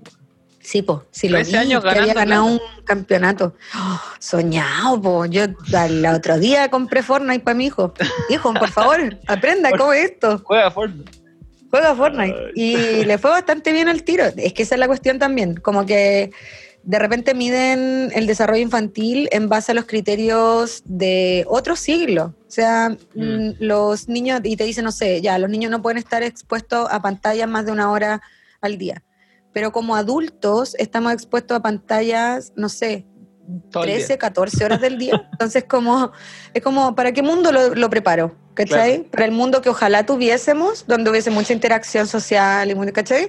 O para el mundo para el que nos estamos moviendo, que es un mundo digital. O sea, imagínate la gente que no sabe nada de la digitalidad en el medio de una pandemia. Claro, era un outsider. está- estás desconectado de tu familia, de la gente, ¿cachai? Mi mamá se terminó uniendo a Instagram porque ahí veía, no sé, por el día a día, ¿cachai? Bueno, todavía estar mandando eh, por el WhatsApp, ¿cachai? La misma publicación es ridículo, métete y mírala, ¿cachai? pero, eh, pero es cuático eso, porque la gente se va quedando aislada. Sí, pues, y eso, eso yo lo hablaba igual con, con mi polola, como yo tengo dos niños, un niño y una niña y tienen dos y ocho meses, dos y medio y ocho, y hablamos de eso, pues, de cómo el tema de la tecnología y todo, y decía, pero bueno, es que si no, no aprendo a usar tecnología, después va a ser un inadaptado, porque el mundo es tecnológico y cada vez va a ser más tecnológico, y el que sabe usar la tecnología tiene ventaja. Sí, po. ¿Cachai? Sí. Entonces, ¿qué? Lidiar con eso es complicado. Y aparte O sea, que... es hacerse cargo de esa, mm, de esa limitación, ¿cachai? Como Mm. que ya, tú quieres que tu hijo crezca alejado de las pantallas, crezca en este otro mundo, está bien, pero tenéis que saber suplir eso de otra manera, ¿cachai? Mm. Porque hoy en día, por ejemplo, ¿cuántos niños están haciendo clase online? Sí. Y yo pienso en sus pobres madres y padres, o sea, que no deben cachar una. O sea, hay un montón de gente acá, eh, acá el anal- analfabetismo eh, digital es Ujú. súper alto. O sea, hay gente que no sabe usar más que el celular para el WhatsApp y el Instagram, ¿cachai? sí. Y sería, o sea, no saben usar, no saben lo que es un Word, no saben lo que es un- eh, una búsqueda de información, ¿cachai? Porque computación recién lo empezaron a hacer generaciones más atrás. Y la computación que nos hacían, incluso yo me acuerdo a mí, cuando Pero yo era usar Word, chica, usar Word. era po- pobrísimo, onda, usemos Paint, aprendamos a usar Paint. Y era como... yo como era muy computina también, me metí mucho y aprendí harto y aprendí, tenía un profe que por suerte me, me ayudó harto con eso y me enseñó programación y a hacer páginas web y un montón de cosas. Pero yo pensaba, estas son todas herramientas que yo desarrollé por mi propio como interés particular. Pero en el sistema educativo no había nada ningún tipo de apoyo como para desarrollar ese interés o, o para entregar esa herramienta, ¿cachai? Ahí, eh, Chile está súper atrasado en, en- como en educación digital, Sí. pues. Sí. súper atrasado. Sí. Y mm, no, y ahí la, la- las diferencias sociales con el tema económico ahí también marca una diferencia tremenda. Y lo hace que cada vez crezca más porque al final la economía se va moviendo de forma digital y la gente que no se enchufó o, o que se demora en enchufar tiene desventaja. Entonces, al, al grueso de la población como con un acceso muy controlado a la información, porque eh, una persona que no maneja internet, eh, ¿qué va a tener en su Facebook? ¿Va a seguir a lo mismo que ve en la tele, ponte tú? sí, porque no sabe que, no sé, Facebook es un mundo y que podéis encontrar un montón de cosas. No, normalmente van a seguir las mismas cosas. Y la web 2.0, como te pone publicidad y te muestra otros sitios parecidos, se te crea una burbuja en el fondo Mm. informativa donde tú eh, recibes lo que quieras recibir. Yo sé que yo hay un montón de noticias que no me entero porque nunca he mostrado interés en esas áreas, pues entonces nunca me van a aparecer. Y así funciona la web ahora pero es una forma, un mecanismo al mantener a la gente, digamos, ignorante de, por ejemplo, cómo buscar una fuente de información. No sé, vi, me mandaron por WhatsApp una noticia. La gente común en Chile no sabe chequear una fuente de noticias, porque no sabe usar bien el Word, porque no sabe cuál es, cómo reconocer un medio establecido, porque no se lo enseñaron, ¿cachai? Y, y se asume que el acceso eh, implica que la gente va a, est- a- a ver como una democratización del conocimiento a través del acceso, pero si no hay acceso con educación, no, ¿de qué te sirve ese acceso, Claro. cachai? Es que de hecho, eh, para mí es un, te- un temor, porque yo cuando descubrí el Internet, para mí fue increíble el poder tener acceso y yo desarrollé una capacidad autodidacta y de búsqueda de información tremenda. Así, bueno, a mí la guay que me pidáis, yo te la encuentro en Internet. Sí, yo soy igual. Entonces, Soy es- como una rati de internet. Sí, así, claro. no hay película que yo no pueda pillar. Laura. Sí, yo igual. Entonces, eh, yo me di cuenta que la mayoría de gente no tiene esa capacidad, ni siquiera lo. Ni siquiera est- en este tiempo como que atina a googlear. O sea, yo cualquier cosa, una duda, lo googleo automáticamente. Así, oye, ¿qué es, qué es esa palabra? ¿Qué es esa cuestión? Google. Pa, Wikipedia, alguna otra fuente alternativa, leo al respecto. Eh, pero la gente no, no hace eso. ¿cachai? No, pues, porque no se educa en pensamiento crítico. Entonces, y eso sumado con un analfabetismo digital, o sea, tenía un montón de gente que no aprovecha ni el 10% de lo que podría hacer con, con el acceso a Internet. O sea, hay un montón de, de, tantas cosas que se resolverían la gente la vida, ¿cachai? Como en su cotidiano, eh, sabiendo usar bien Internet. Eh, y es injusto que en el fondo no haya ese acceso, ¿cachai? Que esté vedado y que dependa mucho de un interés personal, de una estimulación de que alguien te apañó, de que tu familia tuvo la plata para ponerte internet desde chico, ¿cachai? O tener acceso a un computador. ¿Cuántos niños llegó la pandemia y no tenían ni un computador en la casa? Claro, pero ¿sabéis qué pasa? Que el tema de la tecnología avanza tan rápido que yo creo que no hay sistema burocrático que, que pueda ir al ritmo.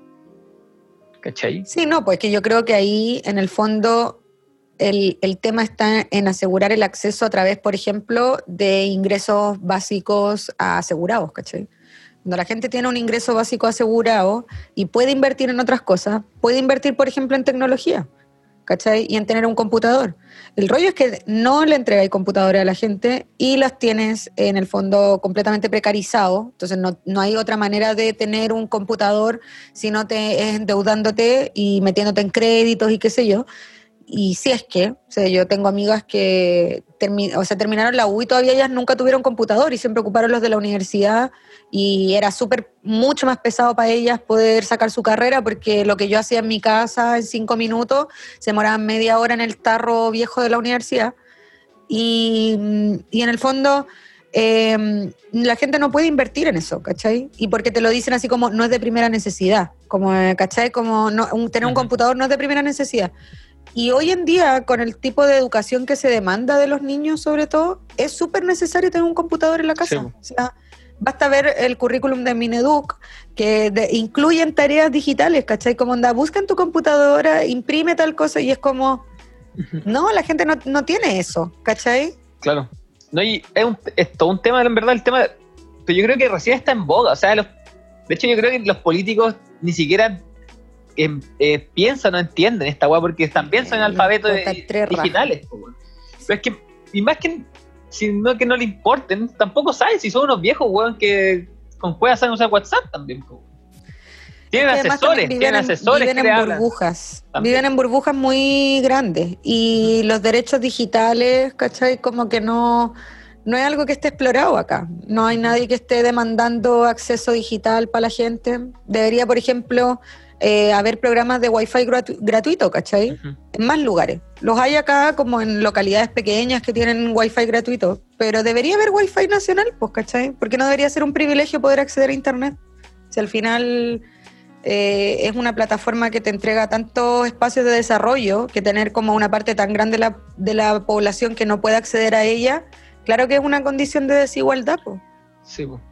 O sea, ahora mismo con la pandemia, la gente que, que y estáis velando un poco también el, el avance. O sea, si la gente tiene sí, más acceso a información, se pone más creativa, puede hacer más cosas, y al final eso también estimula la economía. Es igual.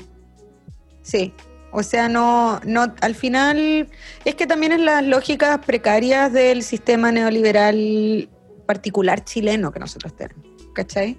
Y que en el fondo está orientado a la precarización absoluta de la gente. Ojalá para sacarle el máximo de ganancia, eh, y eso significa mantener a la gente lo más idiotizada posible y lo más ignorante posible, ¿cachai? Ya sea a través de la escuela, ya sea a través de limitarles el acceso a otras fuentes de información, ya sea a través de los medios oficiales, los discursos oficiales. En el fondo es como una era de. El, el, ¿Cómo se llama esto? De la posverdad, como se dice, ¿cachai? Uh -huh. Donde es mucho más importante librar esta batalla cultural de mantener a la gente idiotizada eh, que invertir en el país para que efectivamente haya un desarrollo, ¿cachai? A nivel nación. Como que eso, o sea, mm. todas, todas, las naciones, comillas, desarrolladas eh, han invertido en alfabetización digital. Sí. Entonces...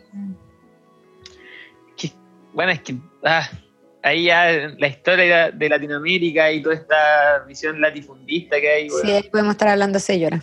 Sí, ya. Basta, ah, no. Pero es otro tema, es harina de otro costal que da parte. Sí. Mm. Pero el tema es, eh, no, esto no lo habíamos hablado en el podcast, está, está, bueno, está buena esta conversación sobre el tema digital y todo lo que está pasando. Y bueno, y ni hablar con lo que se viene la inteligencia artificial, la automatización. Esa es otra frontera. Yo me gusta mucho la idea del el transhumanismo. Sí, que es buena. como, sí, me, me gusta harto la idea de que en el fondo con el uso de la tecnología vamos a lograr suplir nuestras carencias humanas, ¿cachai? Mm. y hay tanto que la tecnología puede resolver. Y esto es una línea también dentro del feminismo, que es el ciberfeminismo, y que plantea esta idea de cómo a través del uso de la tecnología podemos superar como estas barreras biológicas de, la- de las diferencias como físicas y morfológicas, ¿cachai? Y por ejemplo, resolver el tema, hay algunas feministas que se dan en la bola, ¿cierto? y se plantea, no sé, incluso resolver eh, como respuesta al patriarcado, eh, liberar a la mujer de su eh, capacidad reproductiva y tener úteros, ¿cachai? Que lleven al feto y eso liberaría completamente a la mujer de su sujeción a, a lo corporal, ¿cachai? Pero, mm, filo, me encanta todo lo que es ciencia ficción y que lo que es pensar futuros, ¿cachai? Con máquinas, o sea, creo que es Mm. el... Creo que es la solución. Sí, pero ahí el- la visión utópica, porque siempre está la visión distópica. Mira, yo no me voy a enterar. Para cuando las máquinas se apoderen de la humanidad, yo ya voy a estar muerta. Entonces, en el fondo, yo como que asumo que tener una buena vejez, ¿cachai? Que Mira, yo creo que con la robótica van a descubrir el problema del calentamiento global, van a resolver el problema de la contaminación. Yo creo que hay que inventar robots que coman basura, toda esa bola. Ahí le tengo toda la fe. Sí. Eh, hay un hongo, hay un hongo que consume plástico, degrada Mm, plástico. sí, Vamos a creciendo hongo. sí. Y creo que la tecnología es como onda nuestra salvación. Es que de hecho ahora está Porque una el rama. cambio, el cambio de, de- el cambio individual es como No, está difícil. está difícil. Pero el- está el tema de la biotecnología, onda, como están, eh, la otra está viendo que están programando células, o sea, como que hicieron seres, armaron un ser biológico, pero lo, lo- lo diseñaron ellos y le dieron una instrucción específica, que hiciera cierta cosa, ir a buscar tal cosa. Entonces podríamos generar una célula específica, unos, Claro. un parásito específico, que tenga solo la función de comer plástico. Y liberáis esos bichos Claro. que son, eh, son macro, macro bichos, de comer plástico por el planeta y degradarlo en todo el planeta. Entonces los bichos comen cierta cantidad de, de- de plástico y se destruyen.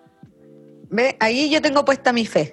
Ahí Igual. yo tengo puesta la fe en, en las científicas, los científicos del mundo, porque de verdad, eh, el, ni- o sea, la lógica extractivista y el sistema capitalista tiene harto rato todavía para caerse. Entonces, entre medio, para no pitearnos el planeta, vamos inventando, vamos inventando robots como plástico. O por ejemplo, podrían ser robots cirujanos, como onda programarlos para comer células cancerígenas. Ya, exist- ya existen robots cirujanos, o sea, para realizar cirugía, pero no sé si para Ah. comerse las células cancerígenas. Pero están Pero hablando de, de Las cosas... posibilidades son Sí, infinitas. No están hablando de, de cosas de ese tipo. Como meterte nano, porque son nanobot, nanobots. Nanobots. ¿cachai? Y meterte Ah. nanobots para que te eliminen un cáncer. Soñadísimo, po. Sí, soñadísimo. sí. Yo me imagino como un transhumanismo, pero como medio hippie, así como ultra mm, en Pachamama, así, psicodélico con máquinas, así una como. Pero es que imagínate cuando tengamos gente, no sé, que perdió su brazo y tiene un brazo biónico. La weá hermosa, la pers- las bueno, ya personas- está, pero si ya hay, personas que po, ya hay, ya hay. tipo. Pero Eh, cuando eh, sea, digamos, Sí, pues normalizado totalmente. desocializado, O sea, cuando ya podáis, si queréis ca- sacarte el brazo y ponerte uno biónico porque querías hacerlo. Porque querí. Que de hecho esa va a ser la siguiente frontera. po. Porque en el fondo, si pensamos los derechos sobre el cuerpo, ¿cachai? A modificarse. O sea, si yo me puedo poner teta, ¿por qué no me puedo poner un brazo? Claro. ¿Cachai? Entonces, esa va a ser una siguiente frontera. Pero imagínate las posibilidades. O sea, imagínate cómo serían los Juegos Olímpicos si todos tuvieran permiso para mejorar su cuerpo como interveniendo, Ya, pero ahí- interviniendo su cuerpo. Ya, pero ahí hay cosas, hay, hay hartas como cosas raras que empiezan a pasar. Pues, Por ejemplo, no, y- no yendo tan lejos, sino yendo a algo que está pasando ahora, con el tema de mm, los eh, trans que compiten en competiciones de mujeres y están ganando. empiezan a pasar. ¿Qué pasa si quiere competir un robot? ¿Y, cómo lo.? ¿Qué pasa? que por eso yo creo que el futuro es que ese tipo de competencias físicas estén basadas en las capacidades, no en asuntos como el género, ¿cachai? Porque en el fondo, o sea, da lo mismo, o sea, en el fondo una mujer competirá y se, y se harán competencias, ponte tú, por categorías de velocidad nomás, ¿cachai? Como puede haber una mujer que sea más rápida que como las Como las categorías de peso de los, de los boxeadores. Sí, ¿cachai? O sea, no, siento que como que son instituciones eh, tan antiguas que se asume que no son como cuestionables, pero que también están basadas en un absurdo, ¿cachai? O sea, hoy en día, por ejemplo, las competidoras trans que compiten tienen que necesariamente pasar por eh, tratamientos de hormonación, que a los seis meses, al año, van perdiendo toda la ventaja en el fondo física que tuvieron, porque de hecho pierden la masa muscular que pudiesen haber tenido, ¿cachai? Que es el efecto de la que tiene la hormona. Pero ya el hecho de tener que estar pensando, ¿cachai? Como que alguien tenga que hacer eso para mostrar si es que puede correr muy rápido en esta categoría o en la otra, como que, que eso sea relevante es absurdo, como que no debería ser así. O sea, deberían ser competencias por velocidad y poner rangos de velocidad, ¿cachai? Y, y no vaya a tener a todos compitiendo, digamos, contra todos, ¿cachai? Es obvio porque no es lo mismo el, el cabro, no sé, no es lo mismo el, ¿cómo se llama este hombre que, corre, tan rápido? El, más rápido? el hombre más rápido del mundo. Bolt. Usain Bolt. Eh, Usain Bolt. Eh, no es lo mismo poner a competir a ese hombre con cualquier otro hombre, ¿cachai? Del planeta. Entonces, no, sé si es un tema como de, yo creo que el, el futuro va a estar en mirar como más allá de estas etiquetas que de repente son muy arbitrarias, ¿cachai? Y empezar a medirnos las capacidades y no sé, por ejemplo, ¿cuál es el objetivo de tener un juego olímpico? Más allá de la competencia como internación y la wea. Tiene que ver, o con el espíritu que nace, con mostrar como las habilidades del cuerpo, las cosas increíbles que puede hacer el cuerpo humano. Entonces, ¿qué, o sea, centrémonos en eso. ¿De qué manera podemos diseñar Juegos Olímpicos que donde de verdad veamos como las capacidades humanas, ¿cachai? Mm. Y llevarla al máximo. Que la gente use droga que la gente use droga. ¿Por qué no? ¿Por qué no? Veamos, veamos qué pasa. ¿Qué tan lejos llega el hombre? Veamos qué pasa, Veamos qué pasa. Que la gente se drogue, po. ¿Qué tiene? Y el otro, bueno, no te querés drogar, está ahí en puta, mala cueva, po, weón. Mala cueva. No corriste, no, no, te droguéis, po. Sería mucho más entretenido. Veamos de verdad de qué estamos hechos. Sí, me acuerdo cuando salieron, hay una historia de cuando salieron los bates eh, japoneses de béisbol eh, de aluminio, ¿cachai? Y quedó la cagada porque ¿qué pasaba? El bate de aluminio te sube el count de, de home run mucho porque en el fondo le pegáis y la weá sale volando a la mierda, ¿cachai? El de madera te da más, menos rango, ¿cachai? Hay menos probabilidad, qué sé yo, hay como más juego. Y tuvieron que prohibir em, los bates de metal en la liga, por, durante un tiempo, prohibieron los bates de metal en la liga, ¿cachai? Salvo que todos tuvieran bates de metal. Y ahora como que todos usan bate de metal, film o todos usan de madera, no me acuerdo cómo, no sé en qué está ahora. Pero la weá es que eh, yo pensaba y decía, ¿qué importa, weón? O sea, ¿qué importa si voy y yo le pego más fuerte con el bate de metal, ¿cachai? Y peguémosle todo con bate de metal, dijimos la, la cagada y que sean, y que el deporte crezca y, se modifique y se adapte a estas nuevas capacidades, a estas nuevas cosas, ¿cachai? Es que, bueno. Está como anclado en la weá. Sí, es que, bueno, yo creo que tiene que ver con que todos compiten en, como en más o menos en, igualdad de condiciones. de condiciones. Por estos, estos trajes para nadar que también eh, generan menos fricción, también generan mucha ventaja y, también hubo rollo. Claro, porque no todos lo podían pagar, además, probablemente. Sí, pues también. Pues. O no todos tenían tecnología. Como ahora, no sé, un corredor con piernas biónicas, no podéis ponerlo a correr con, con humanos normales. Igual es loco eso, porque una, una persona con piernas de estas eh, especiales para correr técnicamente una persona discapacitada, ¿cachai? Pero que en esa, en esa disciplina tiene una ventaja, ¿cachai? Porque no tiene la ventaja del desgaste muscular natural de una pierna, sub, ¿cachai? Uno podría pensarlo, ¿cachai? Entonces empieza a, mezclarse un poco como la línea en el fondo de, eh, del juego, ¿cachai? Mm. Como qué es lo que estoy midiendo con estos juegos, qué es lo que quiero mirar. ¿Por qué hay unos Juegos Olímpicos de personas con discapacidad y hay un Juego Olímpico ¿Cachai? Como- porque no es todo un mismo juego olímpico y tenemos categorías distintas como por funcionalidad, ¿cachai? No sé. Entonces, siento que creo que es muy es como la tradición limitando las posibilidades de entretención y desarrollo que puede tener algo, Mm. ¿cachai?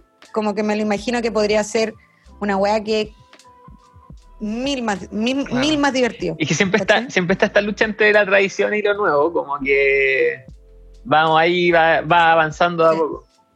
Sí. Yo pienso, por ejemplo, quiero ver más equipos mixtos, ponte tú. ¿Por qué para los equipos de fútbol, por ejemplo, yo no puedo armar equipos mixtos para la selección nacional para ir al mundial? Como que. ¿Por qué tiene que ser como el mundial de mujeres y el Claro, ahí, mundial de hombres? claro, ¿Por qué no hay uno donde yo pueda, en el fondo, armar mi equipo con, con la gente Claro. que a mí me dé la gana? Pues, ¿cachai? pero ahí yo creo que también tiene que ver con todo el tema de rendimiento. Habría que ver Pero- si pueden rendir la, mi- la- la- eh, igual de condiciones. Que yo creo que por eso no es un lo- tema de igualdad de hasta condiciones. que- No lo ves hasta que no lo pruebas, pues, ¿cachai? O sea, no- en el fondo, eh, creo que el am- es el amor al deporte o el amor a la competencia, ¿cachai? Como esa es la wea. ¿Para qué, ¿Para qué lo estamos haciendo? ¿Es para divertirse, para pasarla bien? ¿Es para competir? ¿Es para Es que- generar lucas? Claro, es que hay Porque- muchas cosas mezcladas, porque igual el fútbol Sí, porque hay plata, más po. plata que la chucha. Sí, esa es la weá, pues, ¿cachai? Pero incluso, por ejemplo, en Estados Unidos, donde el fútbol femenino hace 10 veces lo que hace el fútbol masculino, Claro, sí, po. plata, ¿cachai? sí. Eh, sea, ¿por qué no? Si hablamos de plata, si hablamos de rendimiento, ahí hay muchas jugadoras que son mucho mejores que los jugadores que jugadores que están en la selección, ¿cachai? Masculina. Mm. La loca esta Morgan es la chica que, que salió como goleadora del fútbol femenino. Eh, es cuática la weona. Es así, pero como que me dan ganas de onda armar partido con todos los weones que les comentan en lo, en Twitter, así como, ah, las minas no saben jugar fútbol. Me encantaría ver una pichanga entre esos weones y las cabras. Sería muy feliz, sería muy feliz viéndolo. Sí. Oye, estamos. Ya la verdad, la- sí. Sí, estamos. eh, se pasó volando igual tú, bueno. Eh, pero. mm, ahí a lo mejor te invito para otro capítulo. Me gustaría hablar más del transhumanismo y está interesante todos esos temas. Está interesante, sí. Sí. Y mm, para el final del capítulo siempre pido una recomendación. ¿Alguna recomendación de alguna película, serie, algo que hayáis estado viendo, libro, que queráis compartir con los oyentes? Yo siempre, bueno, eh, por la psicodelia, eh, en Netflix hay un documental, pero quizás ya lo recomendaron. Pero hay un documental que se llama Have a Nice Trip, creo que se llama. Sí, lo, vi hace poco. viaje. Lo vi hace poco, está bueno. Que es como de gente que cuenta su, su experiencia como con la psicodelia. Y de series que yo he estado, o sea, que veo y que siempre recomiendo, donde me preguntan en Amazon Prime, vean Dietland. Diet Entréguense a verla. ¿De qué? Tierra de las Dietas. Eh, entréguense a verla nomás.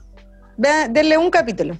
Si no Ya. les gusta el primer capítulo, Pero van a saber si les es- gusta es o una no serie docu- pero una serie documental. Es una serie, es una serie basada en un libro y tiene una pura temporada. Es una y no- yo creo que no la hicieron más porque era muy subversiva. De hecho la, la bajaron y luego Amazon la compró y yo creo que es como una joya escondida de las series. Ya, Entonces ahí para que le echen un ojo. Ahí, ¿qué, qué hay? Ahí queda porque si no, no, si no la gente dice, ah, no, no la voy a ver. Ya, eso. Estamos por hoy. Me despido a todos los que estén escuchando este capítulo. Muchas gracias, Rosario. Chao. Un gustazo. Adiós. Chao.